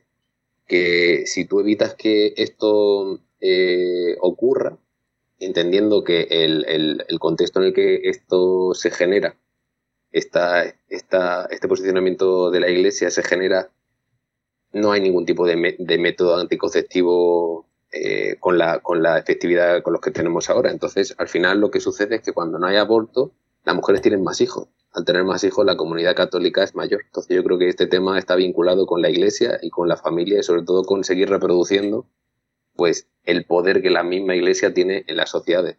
Al final creo que esto no es que creo que se haga de una forma premeditada, sino que eh, hay algún, algún momento cambios en la historia en los que esto se vuelve adaptativo con el paso de los siglos y esto que comienza de este modo al final acaba convirtiéndose en un valor como es el ser abortista o ser antiabortista. Y además esto se politiza haciendo que haya una diferencia clara. Es que si eres de izquierda, pues tiene que estar a favor del aborto, y si eres de derecha, pues no puede estar a favor del aborto. Entonces yo creo que son temas que entroncan directamente con la Iglesia, sobre todo con lo que significa la mujer para la Iglesia y también ligado con la familia. Porque si tú reduces el tamaño de la familia, pues se reduce el tamaño de la Iglesia, porque actualmente la Iglesia era la que monopolizada eh, no solo la legitimidad de la familia y del propio matrimonio, sino también de los registros de, la, de los, los censos y tal. Entonces yo creo que al final está todo ligado al poder de, ligado al poder de la Iglesia que también ha sido ostentado por hombres. Casualidad. Yo pienso una cosa, que eh, si eres de izquierdas tienes que ser proabortista, o sea, proaborto, y si eres de derechas tienes que ser antiaborto. Eso creo que es una falacia. Y me explico. Y me explico. El decidir sobre si aborto o no aborto, eso es competencia única y exclusivamente de la mujer porque dependiendo de sus circunstancias eh, socioeconómicas, sus circunstancias culturales, su entorno más, eh, más íntimo, ella tiene que decidir. Yo no entiendo el, el, el, que digan aborto no por que es una vida. No, vamos a ver. Legalmente, Alba, cuando una persona es persona. Cuando nace, ¿no? Hmm. Sí. Entonces, Aquí están los antiabortistas diciendo, no es que es una vida que... No, una vida no, es un embrión. Es un proyecto de, ser humano. Y que no tiene conciencia, hmm. no tiene absolutamente ningún tipo de, relación, solamente tiene relación en el líquido amniótico con, el cuerpo de su madre, que es el que lo, está lo, alimenta. Se acabó. En el momento en que nace esa persona, que pega el primer lloro en, en el paritorio, es cuando se convierte en una persona. Y cuando es embrión no es nada, es un proyecto. Entonces yo no entiendo por qué los, los antiabortistas y sobre todo los partidos conservadores y ultraconservadores dicen no es que es una vida humana. No, señor, es un proyecto. Y es a mí mm. lo que me, lo que me asombra en que digan con toda la rotundidad, y aparte cuando hay, creo que hay jurisprudencia sobre este tema, que el neonato no es persona, porque no adquieres el estatus el, el, de persona hasta que no naces. Alba. Sí, a ver, yo creo que principalmente eh, el, debate está eh, un poco por lo que apuntabais eh, antes, ¿no? Que es un tema que ha estado siempre, bueno, pues vinculado también a la, Iglesia, porque la Iglesia siempre ha tenido también en el tema del aborto una postura pública, además, muy contraria y afecta a dos cuestiones fundamentales, ¿no? que es eh, la dignidad de, la mujer, eso es un derecho que está vinculado mm, a, su, a su dignidad y a la autonomía de las mujeres. Y lo que decíamos antes, eh, la autonomía de las mujeres, eh, bueno, pues da miedo, por así decirlo. Entonces, además, es que me ha parecido muy interesante lo que comentabas, Carlos, porque realmente es un tema muy hipócrita, porque Em, en realidad el aborto siempre ha existido, siempre se han practicado eh, abortos, las mujeres siempre han abortado, eh, las que eh, tenían capacidad económica, bueno, sus familias, pues antes pues iban a, Londres y lo podían hacer en condiciones más seguras y las que no, pues tendrían, tenían que utilizar em, otros medios. Mm, es un tema profundamente hipócrita porque no es la ley del aborto establece el aborto eh, libre hasta las 14 semanas y a partir de allí pues eh, regula el aborto lo que se llama por causas médicas, ¿vale? Em, es decir, una mujer que esté embarazada posterior a las 14 semanas podrá abortar en determinadas circunstancias, pues, bueno, cuando suponga un riesgo para su vida o eh, eh, cuando, hay una malformación en el feto, en fin, están, están tasadas. Pero claro, es una ley que no obliga a nadie a abortar, ¿no? Que es eh, lo que siempre hablamos con las leyes que reconocen derechos. Oye, es que esta ley no te obliga a ti a abortar. Si tú no quieres abortar, abortar pues no abortes, ¿no? Pero simplemente otorga eh, eh, la facilidad, el acceso a ese derecho a la mujer que lo quiera, que lo quiera ejercer, ¿no? Y claro, principalmente pone además al Estado dos tareas. Una, que no interfiera en, esas decisiones personales de, las mujeres y que regule y que establezca los medios para que eso se pueda hacer de forma, eh, bueno, pues eh, responsable y de forma, eh, y de forma segura. Y ha sido un tema que como todos los que eh, tiene que ver con un avance de, en la autonomía de las mujeres, en las decisiones de la mujer, siempre eh, hay eh, obstáculos y hay eh, reacciones. Y bueno, en el caso de la iglesia, pues con la iglesia hemos topado, ¿no? pues este ha sido un, tema además que, ojo, hemos visto, porque aquí traigo un poco lo que decía Simón de Beauvoir, ¿no? Que el reconocimiento de los derechos de las mujeres eh, siempre se cuestionan. O sea, que no los podemos dar por adquiridos y que en cualquier momento que eh, haya una crisis eh, política, social o económica, siempre nos ponemos, eh, los vamos a ver que los van a cuestionar, nos podemos ver amenazados y nos podemos enfrentar ¿no? a un retroceso de estos derechos.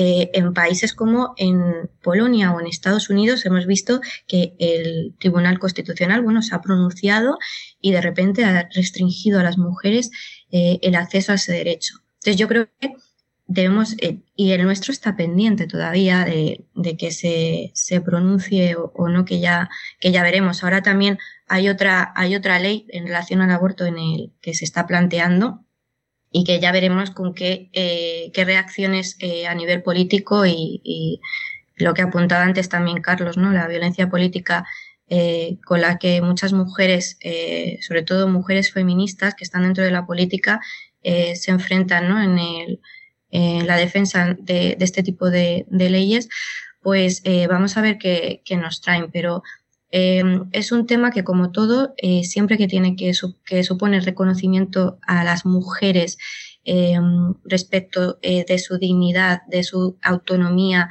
del poder de decidir, del poder decidir eh, si quieren o no ser madres, mm, siempre eh, va a ser eh, un tema, bueno, pues que eh, va a despertar obstáculos y, y reacciones adversas. Y, y, lo ha despertado hasta ahora y, y, lo, y lo va a volver a, a, despertar. De hecho, ya lo veremos cuando se plantee eh, la ley eh, nueva que se que están que están elaborando y que bueno que lo, creo que va a ser dentro de poco además cuando se hay una cosa que no sé dónde lo leí que mm. decía que si los hombres pasasen los nueve meses de embarazo y luego el parto se extinguía la raza humana o sea, fijaos lo que estoy diciendo, que parece, parece tontería, pero, pero no es tontería. O sea, eh, la mujer yo veo a la mujer como un, un, una persona que es mucho más fuerte que el hombre, porque a lo largo de los siglos se la ha intentado denigrar, se la ha intentado anular y está saliendo adelante, está poniendo las cosas sobre la mesa y ahora en, en el siglo XXI está más empoderada, está más eh, consciente de su, de su, de su propia idiosincrasia y a mí lo que me fastidia es que haya todavía mmm, políticos y que haya mmm, mendrugos que intenten hacer que esto sea, sea inviable cuando estamos en una democracia y hay una cosa que se llama igualdad de derechos y de, y de, y de obligaciones. Pero hay igualdad de derechos, no todas las obligaciones para la mujer y el hombre se va de rositas. La cosificación de la mujer en la publicidad. ¿Cómo veis esto, Nicolás? Uf, pues, lo veo todos los días, la verdad, así lo veo. es algo, es algo que, que no sé realmente cómo pronunciarme, porque en el momento en el que una mujer libremente decide utilizar eh, su cuerpo, su estética, su genética, la disposición de su cuerpo, básicamente, para obtener una remuneración económica, me parece bien. Otra cosa, lo que no me parece bien es que el sistema de ideas en el que eso se ejecuta, es decir, por qué hay que sexualizar y cosificar el cuerpo de una mujer. Sea, es que no lo entiendo, de verdad. O sea, me, cuesta entenderlo.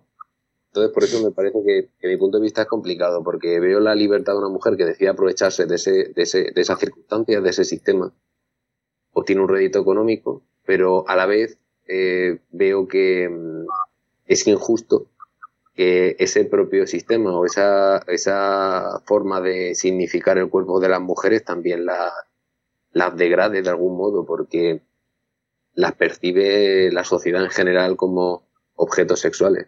Y de nuevo creo que eh, Carlos ha dado en el punto clave y es que eh, la superioridad de la mujer al hombre no creo que esté en el término de los valores, sino en el término de que ellas tienen la capacidad voluntaria o no de dar vida.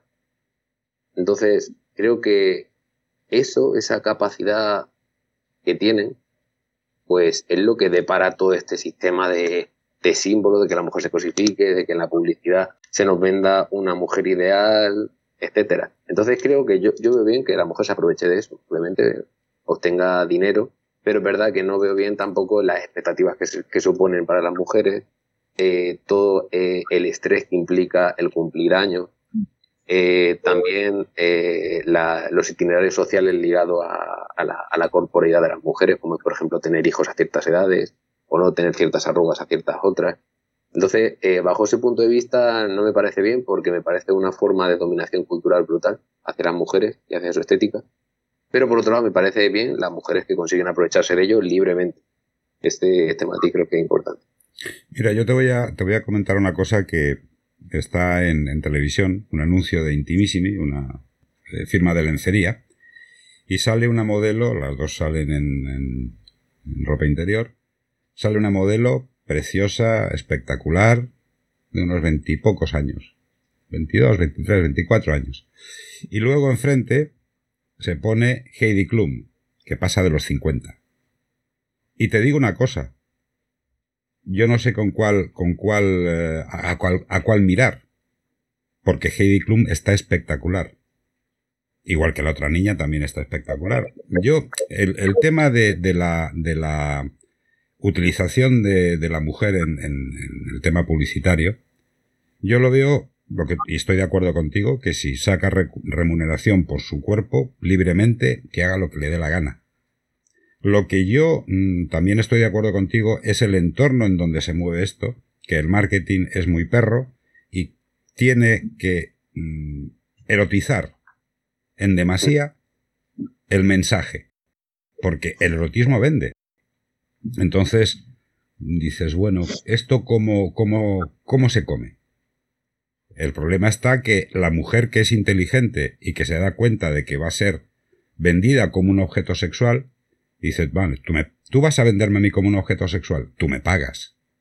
Y me pagas en la medida que yo quiera, en la medida que yo, las pretensiones económicas mías van a ser más altas porque me vas a utilizar como, como un objeto sexual. El problema es cuando las utilizan como un objeto sexual sin pagarles lo que merecen.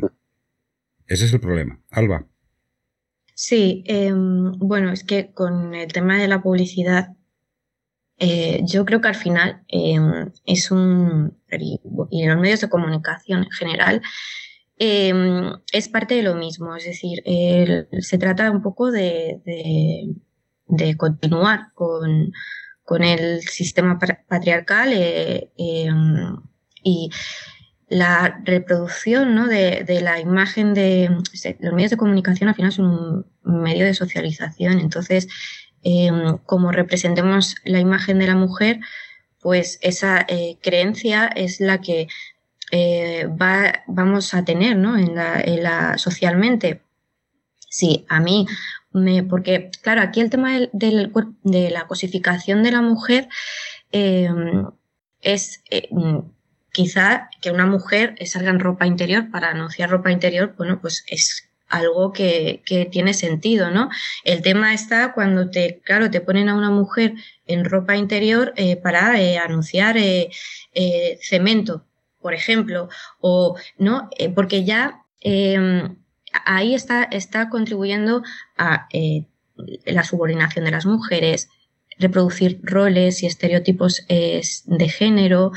Em, eh, y bueno, todas estas cuestiones que al final lo que nos hacen eh, es que eh, nos pone obstáculos para precisamente avanzar en esto que apuntábamos al principio, que es la concienciación social, es decir, convencernos a todos o, de, y a todas de que, de que bueno, de, que el tema de la igualdad implica muchas cosas y el tema de ponernos las gafas moradas, como se dice, ¿no? Para analizar todas estas cuestiones. Em, claro, no podemos coger un tema abstracto, ¿no? Tenemos que ponerlo en relación eh, con, eh, bueno, sí, vale, que esto eh, sea así y esta imagen está bien, está mal.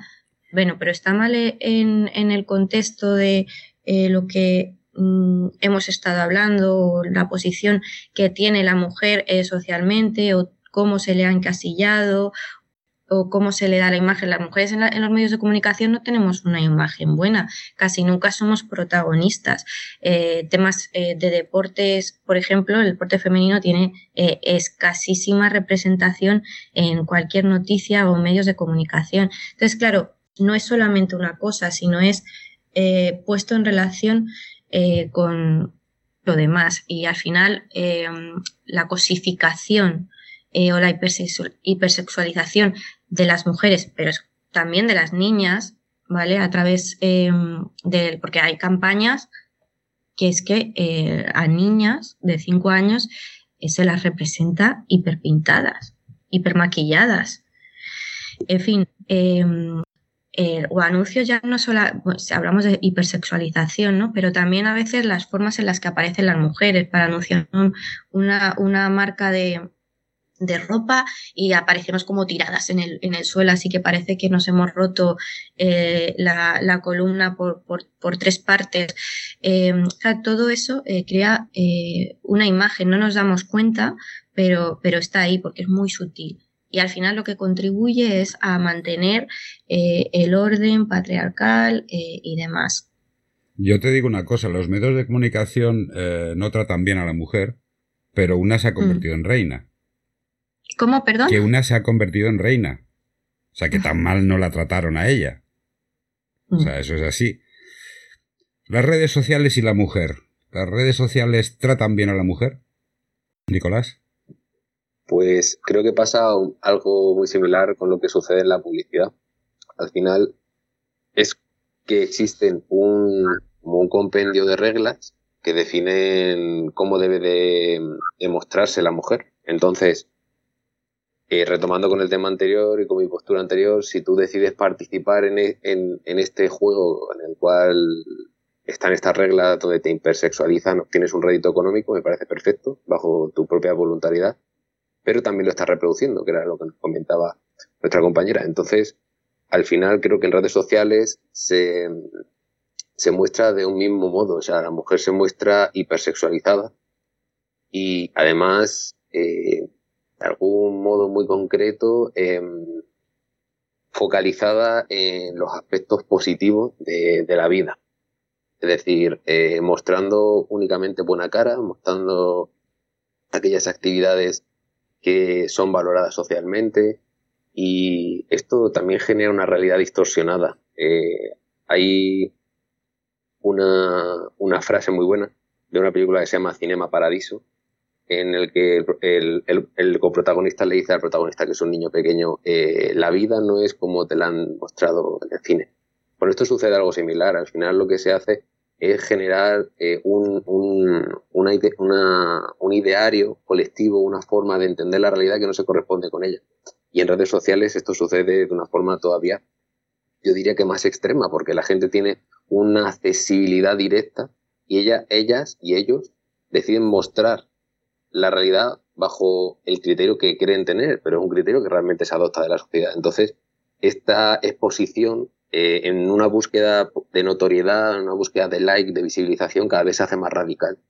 y ves eh, cuentas donde se muestran eh, contenido explícito, donde se muestran eh, fotos arriesgadas, donde gente incluso ha perdido la vida. Entonces, al final, creo que también es una pugna por la notoriedad que vuelve todavía más extrema la forma en la que las mujeres tienden a mostrarse y ser mostradas. Porque, de nuevo, volvemos al tema principal, parece que la valía de la mujer se encuentra ligado a su sexualidad, se encuentra ligado a su capital erótico, como se dice en sociología, que ella misma tiene. Entonces, esto creo que se vuelve más extremo en redes sociales porque en publicidad también lo hay, pero hay de alguna forma una línea editorial, hay una institucionalización de esto, pero en redes sociales, al hacerlo de forma individualizada en busca de esta notoriedad, la gente muestra unos contenidos que a mí a veces me, vuelven no, me, me, vuelven loco porque es que no, no veo sentido ni la necesidad de mostrar eso, o sea, de hacer, como dice un filósofo eh, asiático, Byung-Chul Han, hacer eh, sociedades pornográficas, o sea, donde realmente se está mostrando todo de una forma explícita y creo que esto también genera una dominación totalmente en las mujeres, haciendo que, sea más estricto cómo deben de vestirse, cómo deben de aparentarse, etc. Pero a mí lo que me, me alucina es que las redes sociales son hipócritas. Y me ah, explico. Una mujer sale desnuda, pero no puede mostrar ni los pezones, ni puede mostrar eh, su, su vulva. Y tiene que poner el, el tiene que ocultarlo con un con un, una imagen por encima. ¿Por qué? En cambio, el hombre sale con el torso descubierto y se ven los pezones sale con el culo y le fotografía en el culo. Y hace poco, bueno, hace años salió en interview gente mostrando su pene sin ningún problema. A mí lo que me alucina es la hipocresía que hay. No puedes mostrar, o sea, puedes mostrar pero sin mostrar. Esto es un contrasentido, son muy hipócritas, ¿no crees, Alba? Sí, totalmente. Eh, coincido con, con, las reflexiones que habéis hecho y yo creo que es, es a ver, las redes sociales al final es una forma de comunicarnos y nos comunicamos como, como nos relacionamos, ¿no? Y esa hipocresía eh, se da en el, en el mundo, vamos, fuera del mundo virtual, ¿no? Eh, por ejemplo, eh, lo que hablábamos, enganchándolo con, con, el tema de antes de la publicidad, em, cuando las mujeres, porque claro, aquí es, estamos, hablamos de em, que, que una mujer pose o no pose o eh, ni está bien ni está mal, es una decisión. El problema es cómo se utiliza luego, ¿no? Esa imagen. Y ahí es donde, donde tenemos que incidir. Entonces, por ejemplo, en el tema de la, de la publicidad y la hipersexualización de las mujeres, eh, ¿qué relación no tiene, por ejemplo, el que una mujer aparezca con unos pechos eh, grandes para anunciar eh, un, cemento? Digo lo de cemento, estoy un poco obsesionada con eso porque creo que hubo una empresa que, que tuvo que retirar una publicidad porque apareció una mujer hipersexualizada, no sé si era en bikini, en una cementera, algo así, ¿no? No es porque esté loca con el tema del cemento, eh, lo, decía por eso, ¿no? Pero, por ejemplo, los pechos de la mujer, ¿no? Que sale en todas, eh, en todas partes como, como, un como un reclamo, ¿no? En la publicidad de, hipersexualizada. y sin embargo, por ejemplo, luego cuando una mujer mm, da el pecho a un bebé, ¿no? Esa polémica que en muchas ocasiones se le dice, por favor, señora, tápese.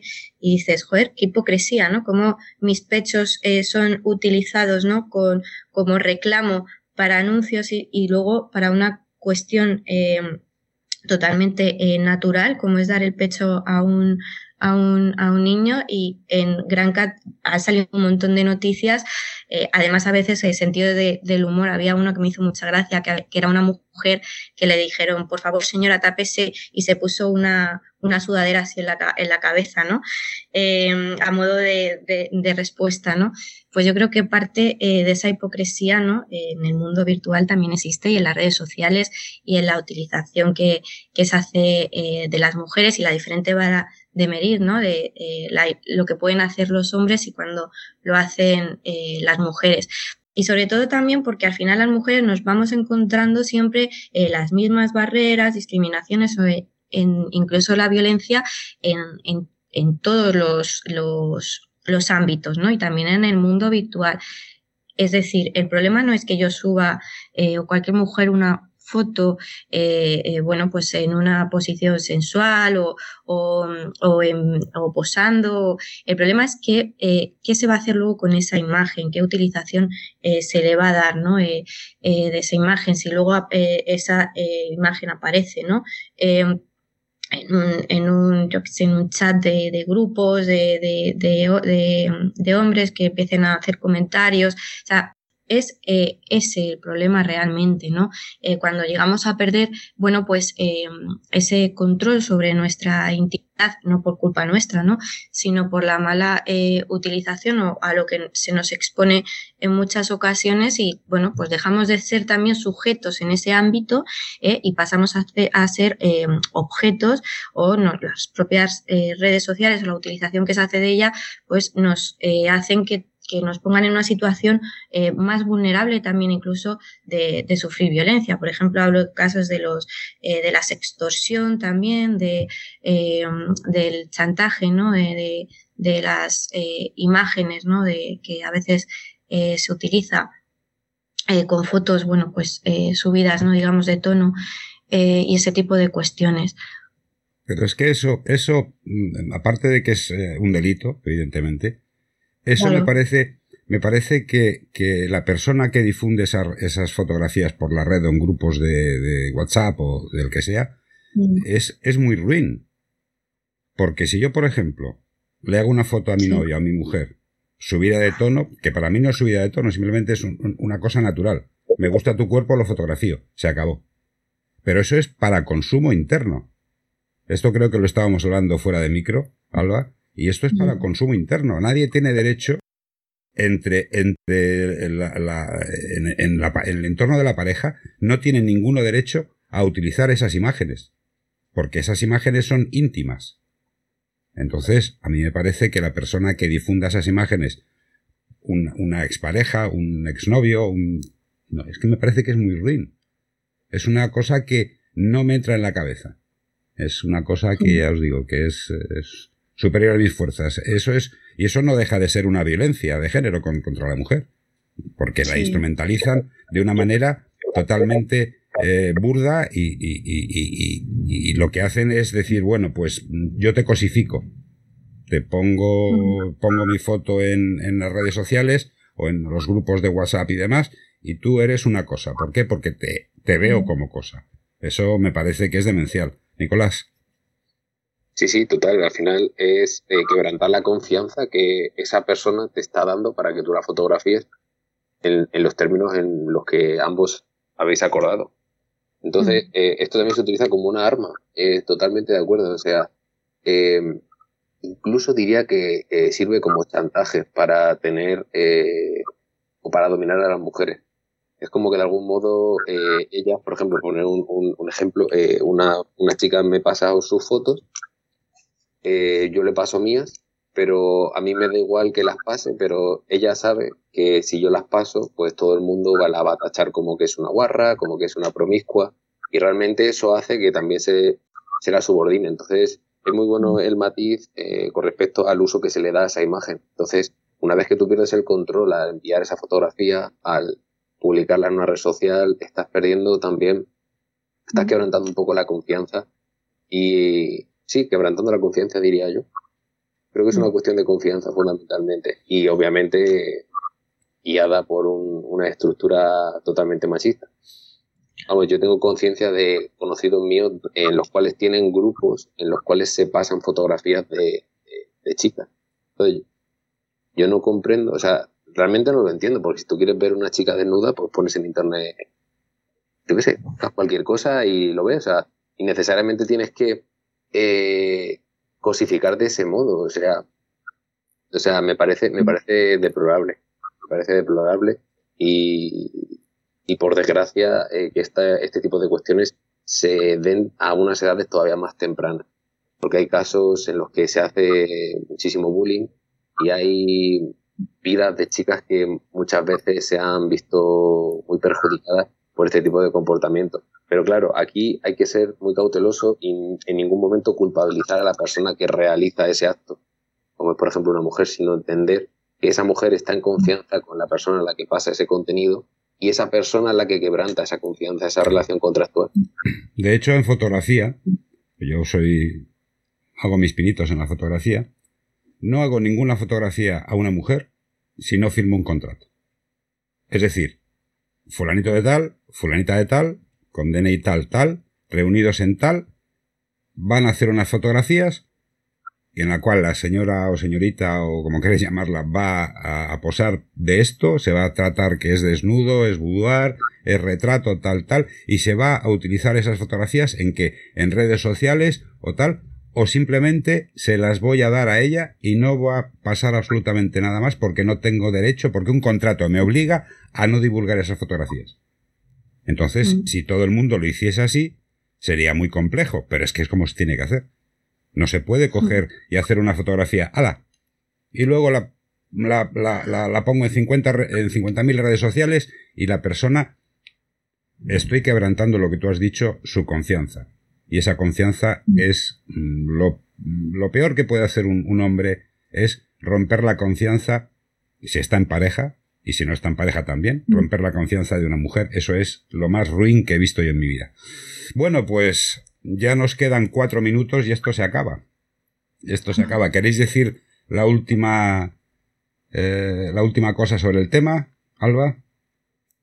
Sí, eh, bueno, yo simplemente eh, en alusión a lo que a lo que hablábamos, estoy de acuerdo con, con los apuntes que habéis hecho.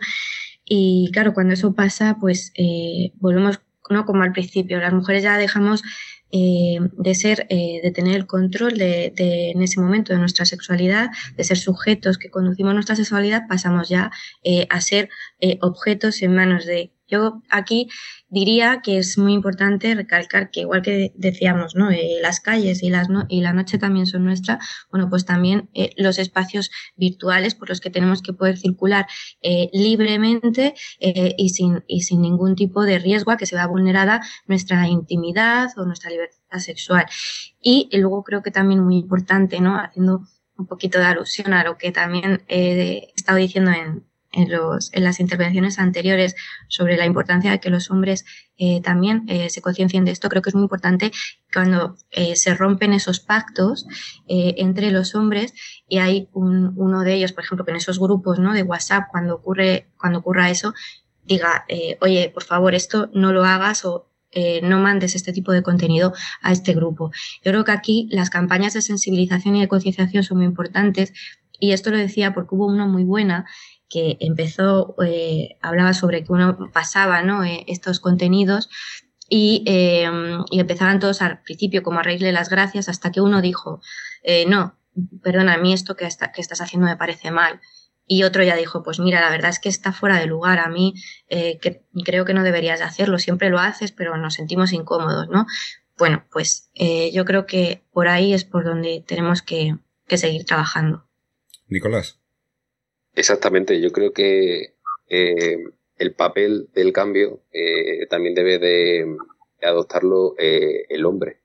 Y creo que el cambio pues debe de ir acompasado. O sea, es verdad que suscribo este discurso a, los géneros binarios, pero creo que creo que es necesario porque muchos de, de los hombres sienten sienten miedo a cuestionar su identidad porque si dejan de, de reconocerse en esa identidad hegemónica, no saben lo que son. Entonces creo que es muy necesario este ejercicio existencial y que no hubiera podido ser posible sin la crítica feminista a, prácticamente cualquier sistema de ideas. Entonces yo apoyo todo lo que se ha dicho y sobre todo la última aporte de nuestra compi porque creo que el cambio debe eh, repercutir eh, en todas y en todos pero también debe de ir apoyado por el cambio en los hombres, porque si no, no tiene ningún tipo de sentido. Bueno, pues esto ha sido todo por eh, hoy. El tricornio irreverente lo podréis encontrar en la web, eltricornioirreverente.com. Encontraréis eh, también en, nos, encontráis también en iVoox y en Spotify. En la página web del episodio estarán los currículums de nuestros dos contertulios. El próximo día 16 de diciembre vamos a grabar un episodio que va a ser controvertido porque va a tratar sobre la memoria histórica, el cual es eh, un caballo de batalla importante y vamos a, hablar largo y tendido. A vosotros dos, Alba y Nicolás, daros mis más encarecidas gracias por haber participado en este tricornio y a los eh, oyentes lo que siempre les digo, cuidaos.